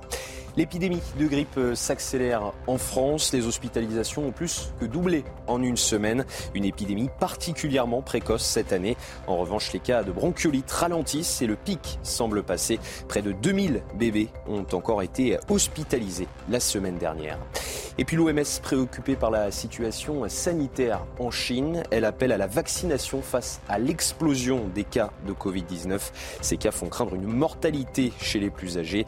Depuis 2020, le gouvernement chinois imposait de strictes restrictions sanitaires avant de relâcher la pression ces dernières semaines. On évoque toujours cette réforme des retraites. Alors vous, vous, nous disiez que selon vous, cette réforme, elle ne pouvait pas être adoptée sans 49.3, mais on sait qu'un 49.3 sur une telle réforme, c'est perçu par l'opinion publique comme étant extrêmement brutal, c'est-à-dire de nature à déclencher, me semble-t-il, des, des, des, mobilisations, des, mobilisations importantes peut-être au mois de janvier. Je pense que oui, mais il y aura des mobilisations, ça j'en suis convaincu. Mais le 49.3, là il y en a 10 qui sont passés, les Français n'y comprennent plus rien. Si le, le 49.3, c'est quand même perçu comme quelque chose de très brutal, surtout sur une réforme aussi importante pour les Français. on ne parle pas d'un budget, là, vous comprenez D'accord, mais 10 49.3 en, en, un mois et Oui, mais là, on parle du budget. C'est quelque chose qui n'est pas, qui pas concret. Pour le Français lambda, le 49.3, c'est tous les jours. Donc on a perdu cette notion, moi, je pense. Hein. Et donc c'est le pari que fait le gouvernement. J'ai un doute sur ce que vous dites, sincèrement. Alexandre Devecchio. Moi, je pense aussi que c'est pas spécialement le 49.3. Je crois que cette réforme est impopulaire, euh, euh, point, et que des mouvements vont de toute manière se déclencher. Je pense qu'ils n'ont même pas besoin du 49.3 pour le faire passer, parce que la droite euh, n'a pas vraiment de position arrêtée là-dessus, donc elle va s'abstenir comme d'habitude, et donc ça, ça, ça, peut passer comme ça. La question, est-ce que ça, ça passe en ayant une société apaisée, euh, parce que même si ça pète pas maintenant, on a vu avec les gilets jaunes que ça pouvait péter euh, à tout moment. C'est euh, voilà quel est le sens de cette réforme et est-ce qu'on fait cette réforme? Effectivement, comme le disait Jean-Sébastien Ferjou, simplement pour qu'Emmanuel Macron puisse afficher quelque chose à son bilan, faire plaisir à Bruxelles et dire voilà, j'ai réformé le, pays. Quand bien même, avec ce type de réforme, je vous garantis que si on continue dans le même logiciel, euh, le, prochain gouvernement refera une, une, réforme des, retraites. On prendra un an de plus et les Français sont tout aussi euh, mécontents. Donc c'est ça les, les, vraies questions qui se posent. Après, les questions de 49.3, pas 49.3, ce sont des questions techniques. J'aimerais bien qu'on fasse, sorte de la technique et qu'on fasse vraiment de la politique au sens noble. Et c'est précisément ce que ne fait pas le gouvernement euh, et la droite aussi d'ailleurs et toute une partie de la classe politique aujourd'hui. Jean-Sébastien Ferjou, cette réforme présentée le 10 janvier, c'est-à-dire très très vite, elle est de nature à déclencher des, des, mouvements importants. Est-ce que c'est la réforme qui peut mettre le, le, feu aux poudres en quelque sorte? Parce qu'on sent bien en ce moment qu'on est quand même dans un moment d'extrême tension et qu'il ne faut pas grand-chose pour qu'on bouscule peut-être dans quelque chose qui pourrait nous échapper. Oui, probablement pas au sens d'un conflit social comme on a pu en avoir euh, l'habitude. Regardez le conflit de la SNCF. Plutôt une forme de gilet jaunisation. Il échappe. Mm. Voilà, et c'est pour ça que moi je pense qu'on peut parfaitement défendre le principe de la réforme. Il y a l'allongement de la vie. Enfin bref, il y a un certain nombre de raisons qui font que c'est loin d'être illégitime de vouloir faire une réforme des retraites. Ce qui est totalement absurde, dans le faire, c'est devenu totem et tabou de la vie politique euh, française. Et c'est devenu le truc, regardez, je suis réformateur si je l'ai fait. Alors que ça n'a pas de sens si vous le déconnectez de tout le reste des considérations sur ne serait-ce que le niveau d'emploi euh, dans le pays. Et ça, ça a aussi à voir avec l'industrialisation, ça a à voir avec la manière dont on gère la zone euro, etc. Mais toutes ces questions qui sont techniques, d'ailleurs, qui bien souvent euh, embêtent sur les plateaux de télévision, on ne veut pas que vous en parliez parce que c'est embêtant des fois que les gens euh, s'ennuieraient en l'écoutant. Sauf que moyennant quoi, on ne change jamais rien. Et donc on s'attache à des trucs qui sont de purs symboles.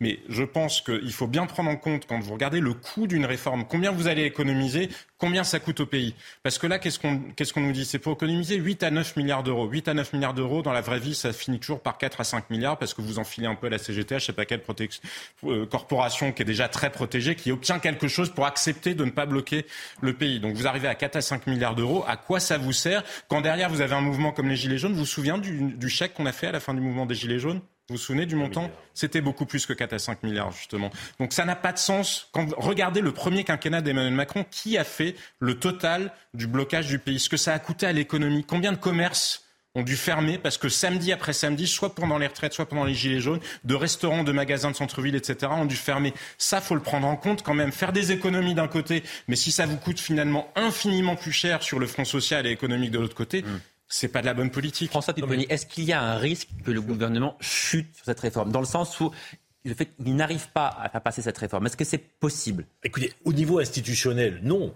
Il a la possibilité d'utiliser le 49.3. Mais on n'imagine pas que les Républicains votent une motion de censure ou quelque chose comme ça pour faire tomber le gouvernement. Mais voilà, on peut, alors que tout bah, absolument, c'est ma question. En théorie, en théorie, il peut y avoir une motion de censure votée par toutes les oppositions qui fait tomber le gouvernement. Est-ce que vous y croyez C'est ma question. Non, je crois pas. Vous n'y croyez pas. Je vois mal, je vois mal le, les Républicains s'associer avec la France insoumise sur une réforme de la retraite. Non, la, réponse est non, 100% non. Surtout que personne n'imagine qu'il peut gagner une majorité alternative à l'heure actuelle. Sauf révolution, scénario. Pardon, mais le patron des députés à l'Assemblée nationale a dit que si le gouvernement présentait cette réforme en l'état, les LR déposeraient une motion de censure. Ça, mais en que, la France, que la NUPS et que le RN ne la voteront pas. De la même ah, manière que la NUPS ne veut pas voter celle comment du RN. Est comment est-ce que vous en avez la certitude? Moi, ça, pas ça, par contre, je suis pas certain. Je pense que si jamais LR dépose une motion de censure, tout le monde peut la voter. C'est pour ça que LR va avoir beaucoup de mal à la déposer. Parce qu'en réalité, aujourd'hui, s'il y avait dissolution, LR aurait du mal à avoir beaucoup de députés. Mais il faut bien voir que le vrai danger pour le gouvernement n'est pas là. Le vrai... Quand vous prenez tous les moments, tous les mouvements sociaux qui ont abouti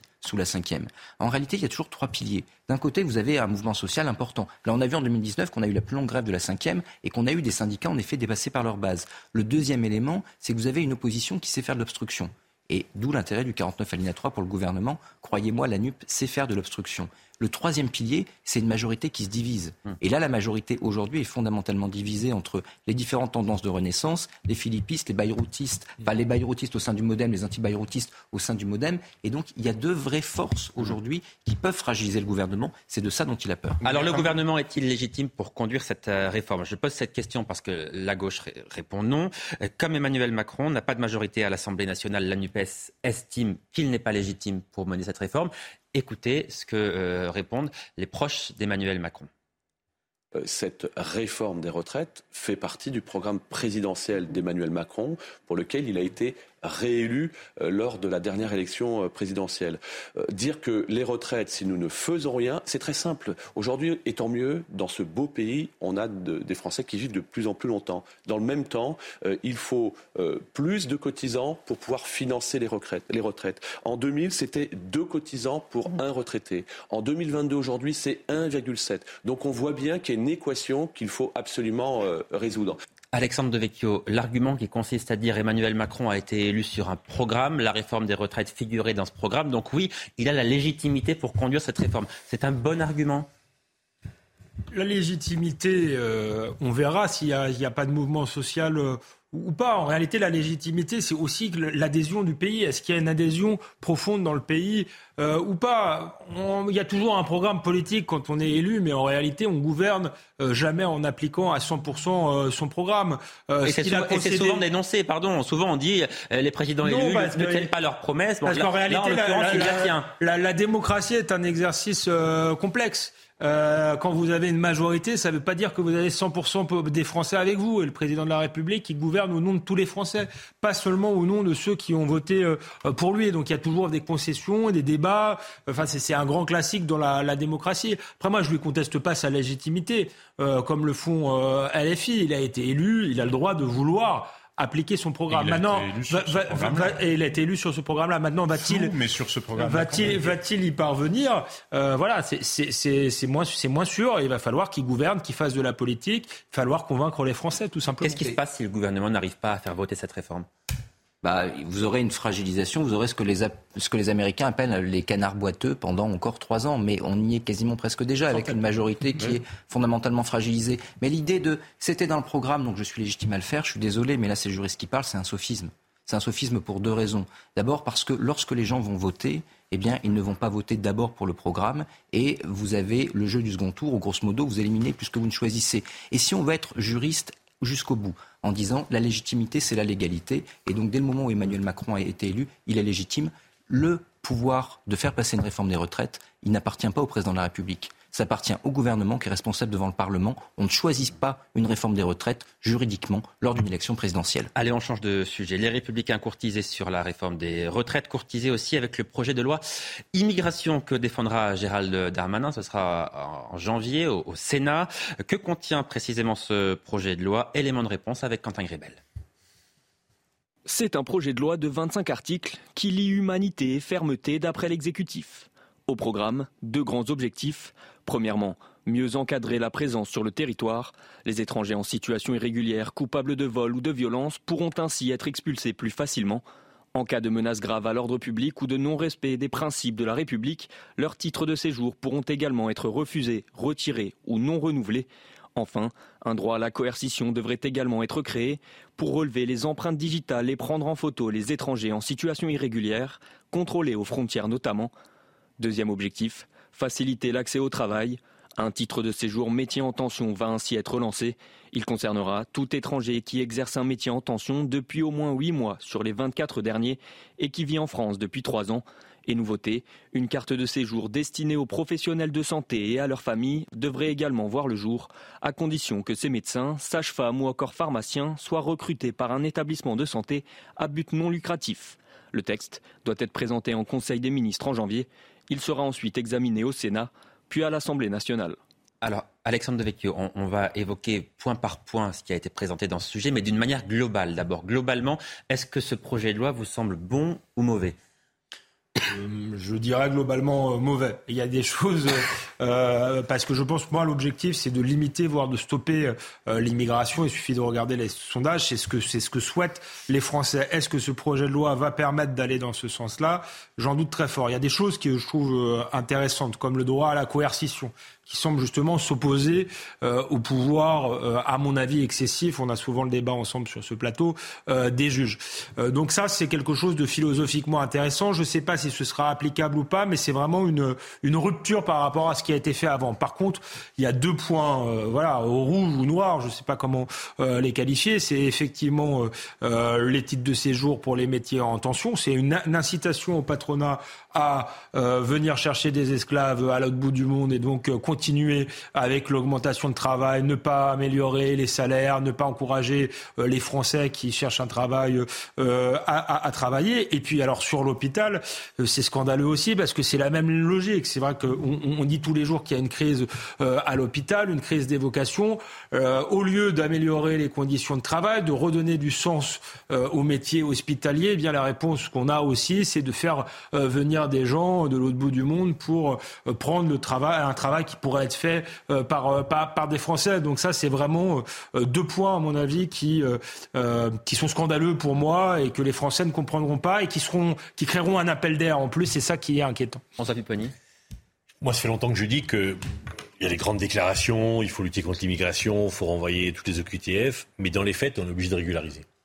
Parce qu'il y a un certain nombre d'individus qui sont des personnes, des personnes qui sont sur le sol français, qui sont ce qu'on appelle les nini, ni expulsables, ni régularisables, qui sont embauchés euh, souvent dans la restauration, mais pas seulement, dans d'autres métiers, et qui sont là, et qu'on ne sait pas gérer.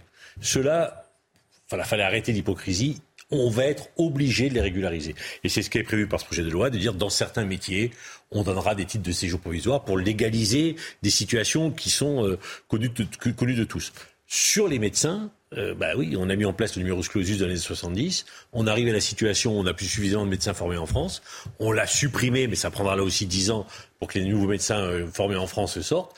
Et donc, bah, on est obligé de faire venir des médecins de l'étranger. Et pour ça, il faut leur donner des papiers. Moi, j'ai des exemples très précis de gens qui plus ou moins bricole en étant assistant médical alors qu'ils sont médecins. Voilà. Donc on va régulariser. Et après, la vraie question. Donc sur ces deux sujets-là, je pense que le projet de loi va dans le bon sens, même si ce n'est pas populaire. C'est pas ce qu'attendent forcément les Français. Mais il est pragmatique. La vraie question, c'est est-ce qu'on arrivera vraiment à mettre en œuvre les OQTF. Et c'est la partie du projet de loi qui est plus complexe, parce que ça ne dépend pas d'une loi. on, peut voter populaire, ça sert à rien. Voilà, ça va on, peut voter toutes les lois que on peut voter toutes les lois que l'on veut. Si les pays d'origine refusent, tout continue de refuser de les accueillir, ils resteront sur le sol français. Oui, on a. Enfin, moi, je suis d'accord sur les, les OQTF en réalité. Souvenez-vous, on a eu la loi Besson, on a eu la loi Sarkozy, on a eu la loi Hortefeux, on a eu la loi Valls, on a eu la loi Collomb. En réalité, c'est toujours le même problème. Le problème, c'est pas l'immigration légale. Le problème, c'est d'abord et avant tout l'immigration illégale. Et ce sont des choses qui ne sont pas directement juridiques. Quand vous êtes ministre de l'Intérieur, vous n'allez pas dire, écoutez, euh, c'est pas vraiment de ma compétence. Il faut rentrer dans un bras de fer avec les pays qui sont les pays d'origine. Vous dites, moi, je vais faire quelque chose. Évidemment, je vais régler le problème. Et donc, je vais corriger quelques virgules. Les dispositions sur les OQTF sont pas inutiles, mais elles vont pas changer la face du monde. Et donc, ce faisant, on va avoir un petit moment d'épiphanie pour Gérald Darmanin. Il va passer sur tous les plateaux en disant c'est fini, il n'y aura plus de problème.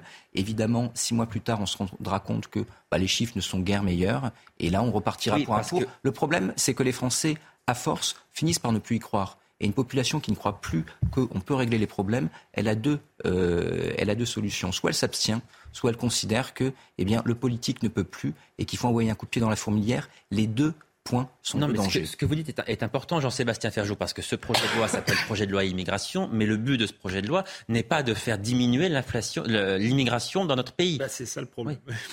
Oui, mais en plus, ça passe assez largement au ressenti qu'ont les Français de l'immigration. Il y a le problème, le sentiment, enfin pas que un sentiment, quand on regarde euh, les chiffres, il y a une augmentation très nette des flux migratoires euh, vers la France depuis le tournant des années 2000 et encore plus depuis 2010, pas seulement vers la, vers la France, hein, mais vers l'Europe de manière euh, générale. Et après, il y a les problèmes d'intégration, parce que c'est aussi ça. On mélange souvent les deux, mais enfin, dans la tête des gens, c'est les défauts de l'intégration qu'ils ont sous les yeux qui leur posent problème avec l'immigration. Vous voyez bien qu'il y a certaines communautés qui sont mieux intégrées, euh, par exemple des gens en provenance d'Asie, et que ça suscite beaucoup moins d'inquiétude ou d'hostilité de la part de la population française.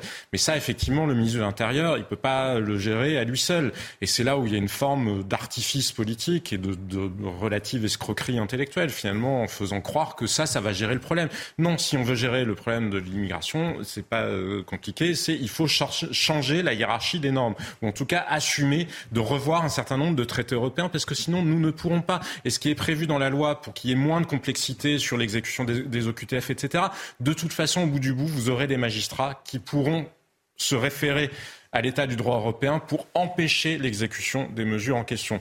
Donc il faut être, si on veut empêcher les flux, qu'est-ce que vous voulez que je vous dise? Il faut être plus sévère en Méditerranée, il faut arrêter, euh, parce que là il y a des peines qui sont prévues et c'est très bien, il y a des choses intéressantes dans la loi, il y a des peines très sévères qui sont prévues pour les passeurs, 20 ans de prison, si je me souviens bien. Très bien, mais c'est pas ça. Si on veut arrêter, il faut des bateaux en, Méditerranée et il faut mieux contrôler dans les aéroports parce que les flux ils arrivent par les aéroports. On l'oublie toujours. Hein. Les gens ils n'arrivent pas en passant, euh, en arrivant euh, à pied et c'est ça, ça a à voir aussi avec la traque des fraudes. Mais bien souvent, l'État est contradictoire parce qu'il affiche comme objectif le fait de vouloir réduire l'immigration et il ne veut pas se donner les moyens qui lui permettraient de véritablement contrôler les fraudes au visa, les fraudes, euh, les fraudes à l'identité, etc.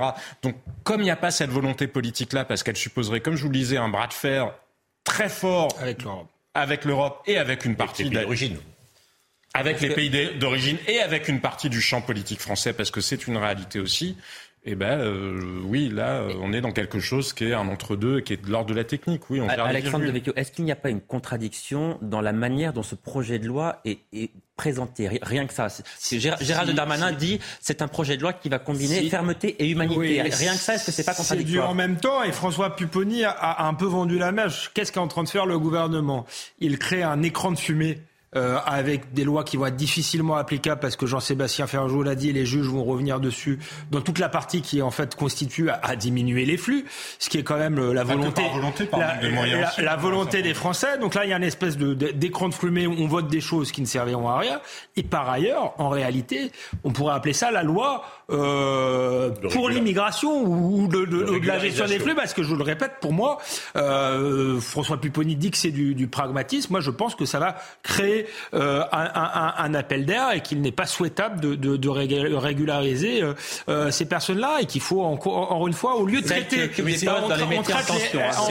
on traite les symptômes, on traite les symptômes au lieu de traiter la maladie. Attention, la pression, elle vient du patronat. Bah, bien sûr. Bah oui, je suis d'accord, mais je l'ai dénoncé. On n'est pas obligé de dire oui au patronat.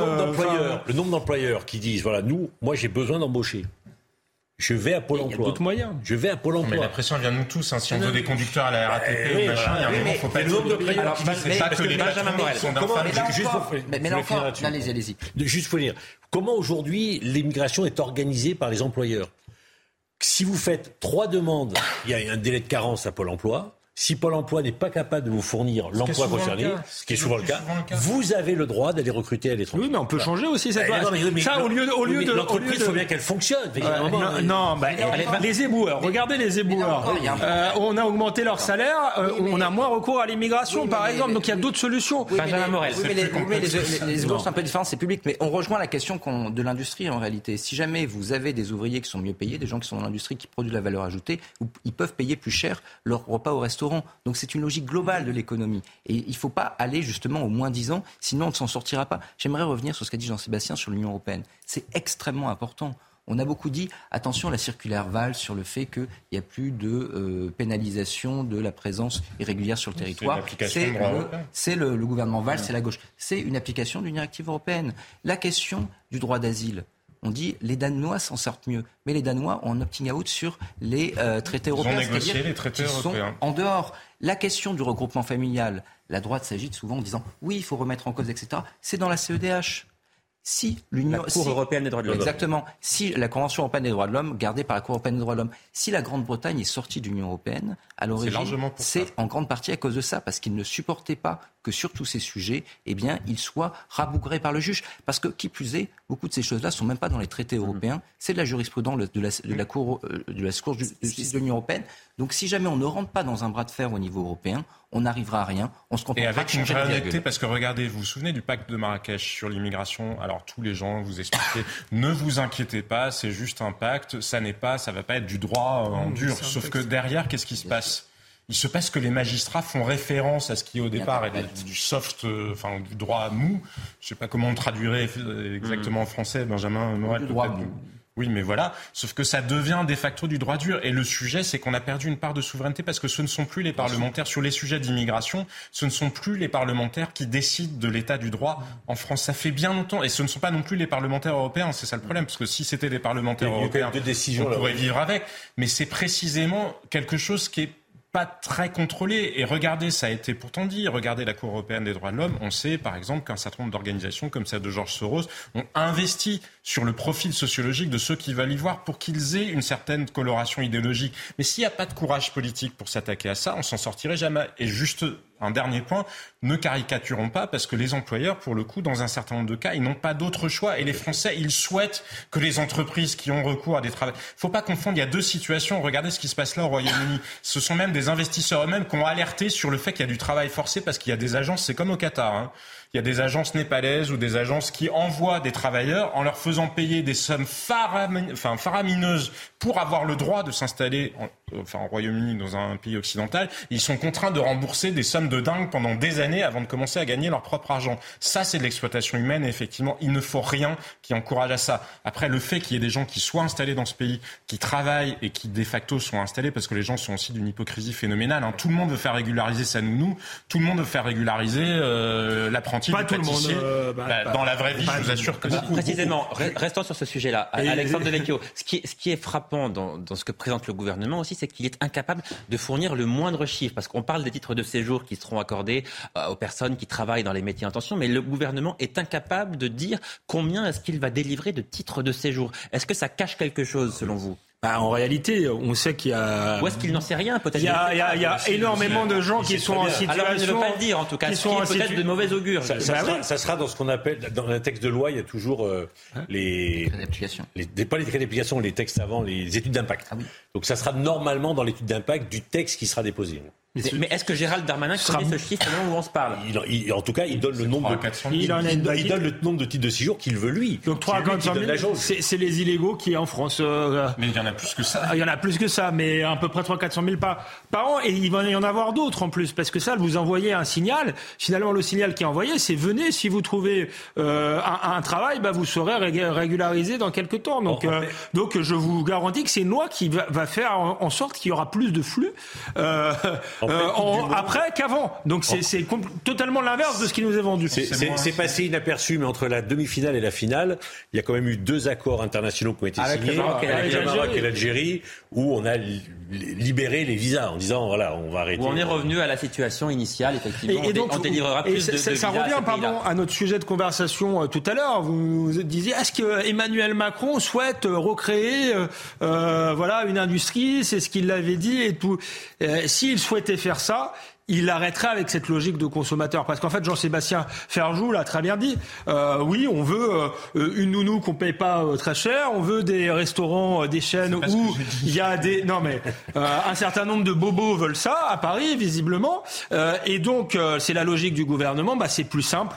ça fait des produits à bas coût. C'est moins cher pour le consommateur. Et on reste dans cette logique-là et qui est une logique mortifère pour le pays au-delà de ce qu'on pense de la question de l'immigration. symboliquement, c'est deux ministres qui ont présenté. Hein.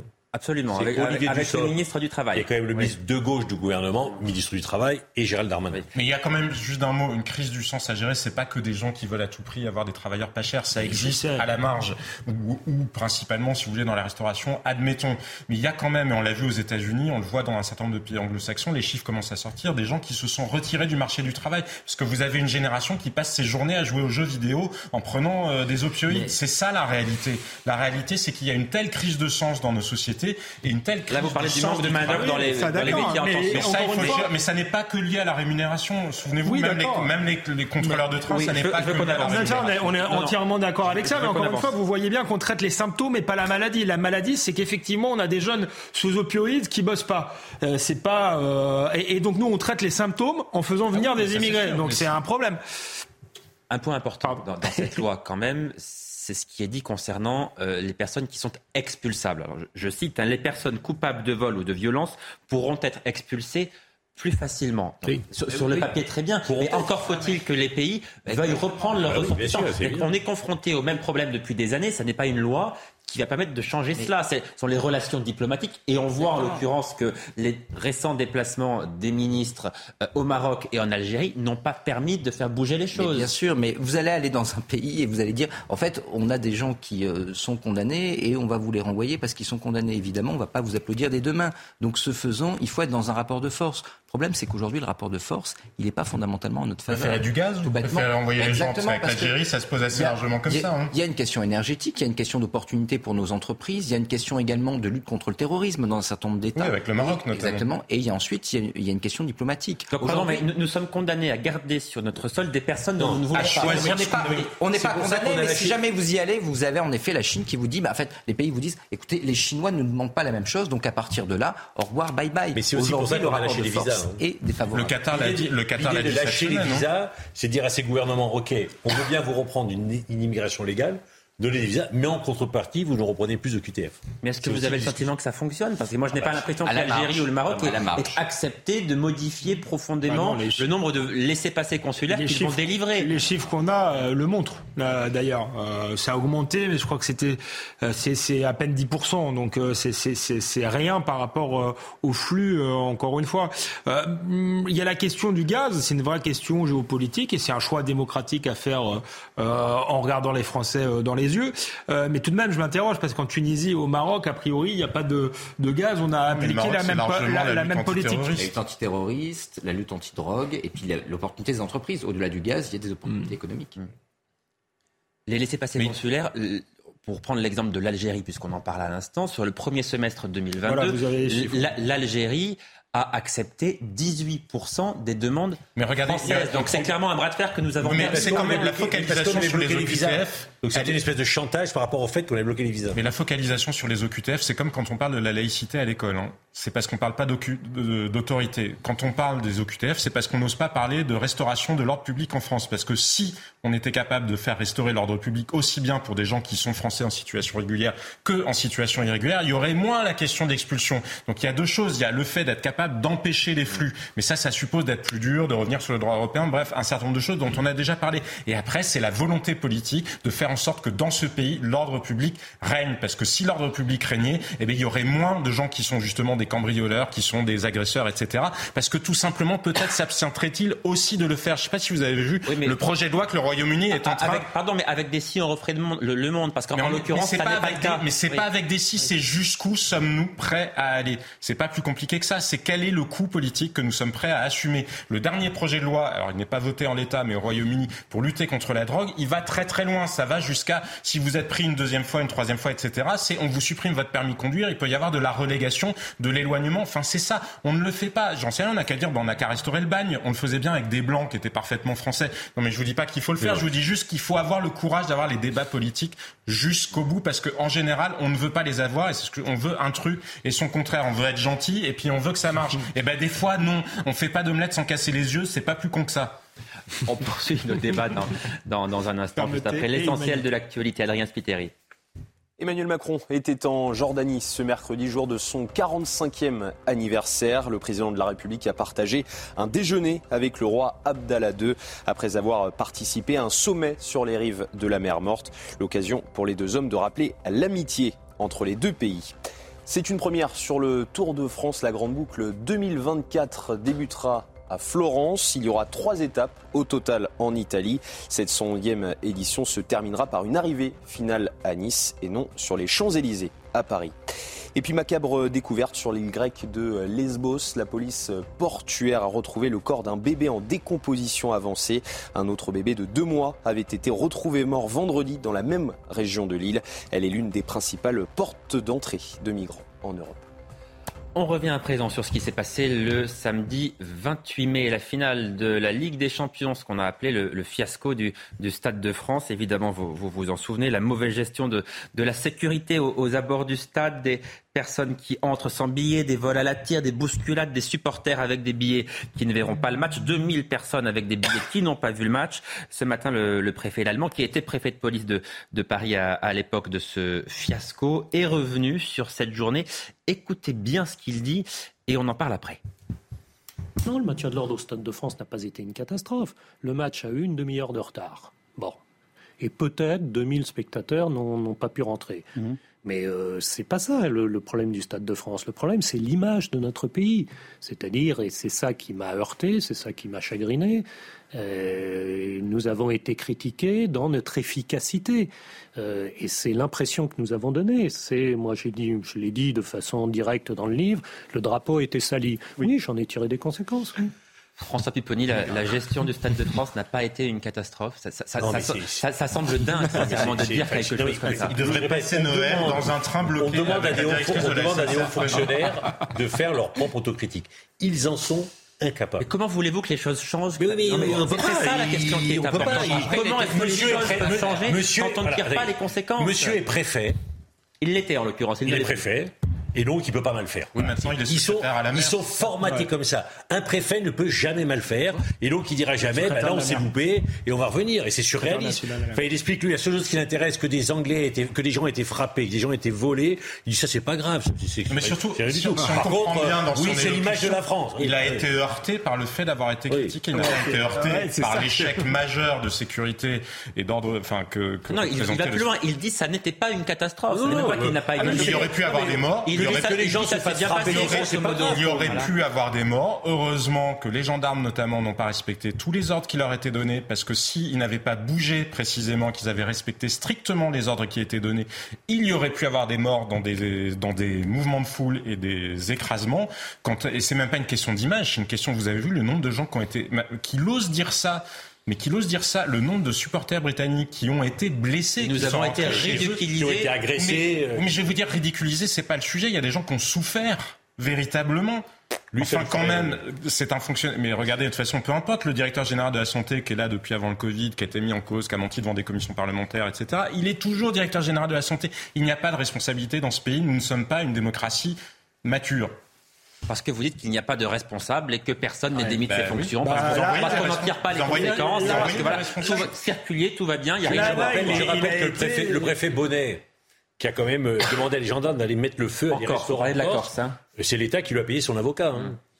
Non, mais le, préfet allemand a été reconverti en secrétaire national à la mer. Je ne sais pas exactement à quoi ça sert. Euh, mais euh, c'est un peu comme le, c'est un peu comme le défenseur des droits et ça rejoint ce qui a été dit. Pardonnez-moi de m'acharner sur sur lui, mais ça rejoint ce qu'a dit euh, Jean-Sébastien Ferjou, c'est qu'en réalité, effectivement, il n'y a pas de responsabilité et il n'y a jamais les conséquences concrètes. Il dit j'en ai tiré les enseignements, rien du tout. Il a été, il a eu la Légion d'honneur. il a écrit un livre et il a été, il, il a une promotion en fait parce que ça, je pense que ça ressemble un peu à une, à une promotion, à un emploi plus peinard et mieux payé. Donc donc le problème le problème est là. Et en plus, c'est effectivement euh, très, très, très arrogant parce que euh, aucune compassion pour, euh, pour les personnes qui ont été blessées, les femmes qui ont été attouchées, parce qu'il y a eu ça aussi. On l'a un peu oublié. et il dit que l'image de la France a été salée non pas à cause des violences, mais à cause des critiques injustes qui lui ont été faites. C'est quand même incroyable. Non, mais après, enfin, on peut évidemment taper sur Didier Allemand. Et en effet, là, la communication est juste risible, pour ne pas dire scandaleuse. mais il a quand même été infusible. Hein. C'est parce qu'il a été infusible qu'en effet, il a eu une promotion. Donc là, il y a un sujet politique. Parce que souvent, et je. Et Gérald Darmanin aussi a eu une promotion, pardon. C'était lui qui était en charge de l'organisation. Bien, bien sûr, oui, mais derrière, vous aviez le ministère, vous aviez le ministère de l'Intérieur. Et je veux dire, souvent, et notamment lors de la crise sanitaire, on a tapé sur les hauts fonctionnaires, pas toujours à tort, mais la réalité, c'est que souvent, les décisions étaient politiques et les off ensuite des politiques ou d'Emmanuel Macron qui disent oh là là la haute fonction publique a mal fait etc alors que les ordres étaient ineptes d'un point de vue politique et devaient être appliqués le surlendemain. Donc attention là-dessus lorsque vous avez des fusibles entre guillemets tapez sur et puis la complaisance parce que sur le stade sur le stade de France il y a eu des mensonges publics. Le nombre de forces qui étaient effectivement déployées sur le terrain ça n'était pas il suffit oui et Gérald Darmanin a, changé de version il suffit hein, pourtant d'aller consulter les registres d'engagement de chacune des compagnies de police ou de gendarmerie. Mais tout le monde s'est abstenu de le faire parce que personne dans ce pays ne veut. Et c'est mm. là où c'est d'ailleurs, il y a eu une commission d'information, pas donc une commission d'information parlementaire euh, qui a été menée par des sénateurs, mais finalement rien n'en est véritablement sorti. Le Parlement doit jouer son rôle. Acceptons l'idée que le Parlement n'est plus là pour voter des lois. Le Parlement européen le fait, on transpose du droit, mais qu'il contrôle l'action de l'exécutif, c'est quand même majeur dans une démocratie moderne. Je, je pense qu'une des raisons pour laquelle il a sauté aussi, euh, parce qu'en fait, ils l'ont fait partir plus tôt que prévu, c'est que, rappelez-vous, la communication du ministre qui vient de la préfecture de police le soir même. Oui. C'est il y a des faux billets, c'est des fraudeurs, etc. Enfin, c'est ce qui avait été. Et, comment ça se passe? C'est la faute des Britanniques, c'est ce qu'avait dit oui, mais, mais, comment ça se passe? Le, ministre, lui, il a, il a, le ministre, il est informé par ses propres services qui lui racontent un peu ce qu'ils veulent. Bon, euh, dans, dans, dans l'histoire, rappelez-vous, dans l'histoire de, de, de Benalla, des manifestations, euh, les premiers discours qui sont sortis n'avaient rien à voir. Enfin, la, la, préfecture de police, qui est un État dans l'État, elle s'autoprotège. Hein. Hum. Et, elle alimente son ministre avec ses propres rapports. non, juste, je voulais répondre à, Benjamin Morel, mais je vais même nuancer ma propre réponse. Quand je parlais d'irresponsabilité, je parlais d'abord d'irresponsabilité politique. C'est vrai que les, politiques sont les premiers responsables. Maintenant, si, si François Pupponi me dit que la préfecture est un État dans l'État, et c'est vrai aussi que parfois la technocratie euh, euh, mm, semble s'autonomiser et pas forcément appliquer les volontés euh, des politiques. Mais c'est tout un système euh, qui ah est justement parce qu'il y a une centralisation extrême de l'action politique aussi, et que finalement, il y a Emmanuel Macron qui n'est pas responsable par définition, le président de la République, enfin, il l'est en se représentant à la présidentielle, mais sinon, il n'est pas responsable juridiquement ni même politiquement. Il ne peut pas être renversé par, pour le coup, par une décision euh, du Parlement. Mais comme tout est centralisé et que c'est centralisé à l'extrême, on vit aussi dans un environnement politique où personne ne prend plus aucune décision et personne n'assume rien, parce que vous attendez que ça vienne d'en haut. Et quand par extraordinaire ou bien souvent, plutôt d'ailleurs plus justement, il est dans la procrastination, ben, il se passe rien. il nous reste quelques minutes seulement pour euh, évoquer ce, déplacement euh, extrêmement euh, important, puisqu'il était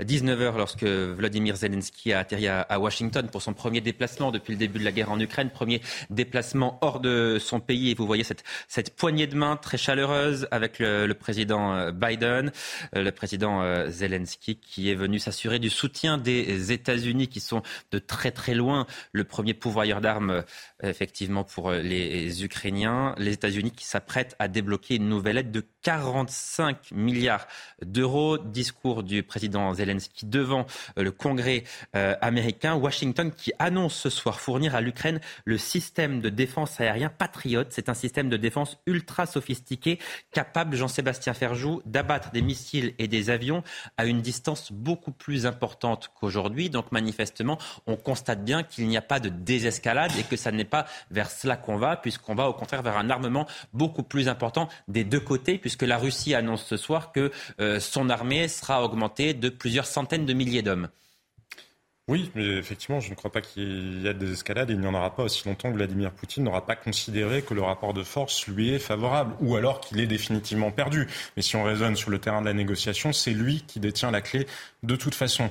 Après, moi, ce qui m'a un peu surpris ces dernières semaines, c'est d'entendre la petite musique ah, les Occidentaux commencent à en avoir assez de soutenir les Ukrainiens, vous allez voir, le soutien va s'affaiblir, etc. C'est peut-être vrai quand on est à Berlin ou quand on est à Paris, ou en tout cas que les opinions publiques évoluent de cette manière-là. Ça ne l'est absolument pas si vous regardez à Varsovie. Ça ne l'est certainement pas si vous regardez à Helsinki, si vous regardez à Riga, si vous regardez à Vilnius, bref. Et je ne crois pas que ça le soit non plus véritablement aux États-Unis, puisque les Américains probablement par un effet d'aubaine. Je ne crois pas que c'était leur intention première, mais ils ont fini par se ranger à la vision qu'en ont les Européens de l'Est en disant la Russie est nuisible aussi longtemps, en tout cas, qu'elle est dirigée par euh, ceux qui la dirigent. Et donc, s'il y a une opportunité de la mettre à genoux pour euh, au moins 20 ans, 30 ans, eh bien, faisons-le. Et c'est maintenant qu'il faut le faire. Je ne dis pas que c'est un bon calcul. Je vous dis juste que je pense que de toute façon, le soutien à l'Ukraine ne va pas faiblir dans les mois qui vont venir. Non, mais là, tout y est dans l'image. Hein. C'est une guerre menée par les Américains et soutenue par les Américains. Ils reçoivent euh, Zelensky. Eux n'ont aucun intérêt que ça s'arrête. Ils veulent continuer à pousser Poutine jusqu'au bout, ce qui n'est pas le cas, effectivement, des Européens. En particulier, nous, on a vu comment le président Macron, de l'Ouest, on a vu comment le président Macron a changé de discours en, se rapprochant peut-être, en, tendant un peu des mains à, à, Vladimir Poutine. Mais là, tout y est. Les Américains vont continuer. Ils ont pris l'avantage euh, grâce à l'armement qui a été fourni à, à, l'Ukraine et ils vont continuer par aller jusqu'au bout. Mais est-ce que, est que, vous diriez qu'on est seulement au, au, début de cette guerre, Benjamin Morel? Peut-être, peut-être pas. C'est extrêmement compliqué d'évaluer la chose parce qu'en réalité, on ne sait pas encore quelles peuvent être les ressources des Russes mmh. et on ne sait pas également combien politiquement peut tenir le régime russe. Et là, les Américains jouent quand même un jeu dangereux parce que évidemment, Poutine n'est pas un enfant de cœur. Évidemment, Poutine est un criminel de guerre.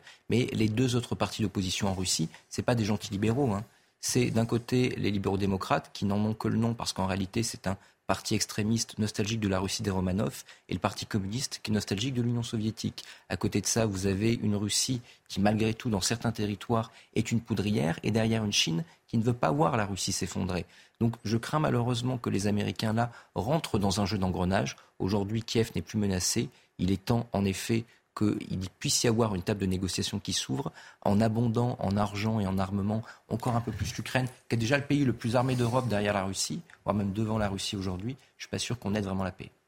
Euh, je suis entièrement d'accord avec euh, ce qui a été dit. On voit bien euh, d'ailleurs que l'Europe euh, est un peu hors jeu là-dedans. Ça se passe entre entre Biden euh, et Zelensky. Et en fait, ça se passe entre, entre Biden et Vladimir Poutine, voire entre Biden et, et Xi Jinping. Je crois qu'on est dans une rentrée dans mais une. Pas seulement, pas surestimer euh, les Européens de l'Est. Hein. Euh, oui, de l'Est. Mais, même sur le financement, les plans de financement accordés par la Suède, la Finlande, les pays baltes, etc. C'est pas, c'est pas déterminant. Moi, moi, je crois vraiment que là, les États-Unis sont dans une nouvelle forme de guerre froide avec la Russie, mais aussi avec la Chine. Il euh, y, a, y a la question de Taïwan qui, qui peut se, se, se poser. C'est aussi euh, un moyen d'envoyer un message ça, ça, à la Chine pour dire, voyez comment on agira, on ne, on ne lâchera pas euh, nos alliés. Et c'est vrai que c'est un retournement de situation par rapport à une Amérique qui était euh, affaiblie euh, après son départ d'Afghanistan. La difficulté dans laquelle, si je peux la difficulté dans laquelle se trouve la Russie a des conséquences en Arménie, puisque les Azéris, l'Azerbaïdjan, a bloqué le Haut-Karabakh. C'est-à-dire qu'aujourd'hui, il y a 100, 130 000 euh, Arméniens qui sont au Karabakh, qui sont coupés du monde, qui n'ont plus d'alimentation, on a rétabli le gaz, et les Russes qui sont sur place, hein, puisque les Russes sont physiquement sur place, n'arrivent pas à demander aux Azéris de se retirer pour que le corridor de la Chine, on, qui permet une, une, une, une, communication entre l'Arménie et le Haut-Karabakh, puisse être réouvert. Ça fait maintenant une semaine que ça dure. Et, et, les Russes n'arrivent pas à faire régner l'ordre à son moment. Moi, je crois qu'il est.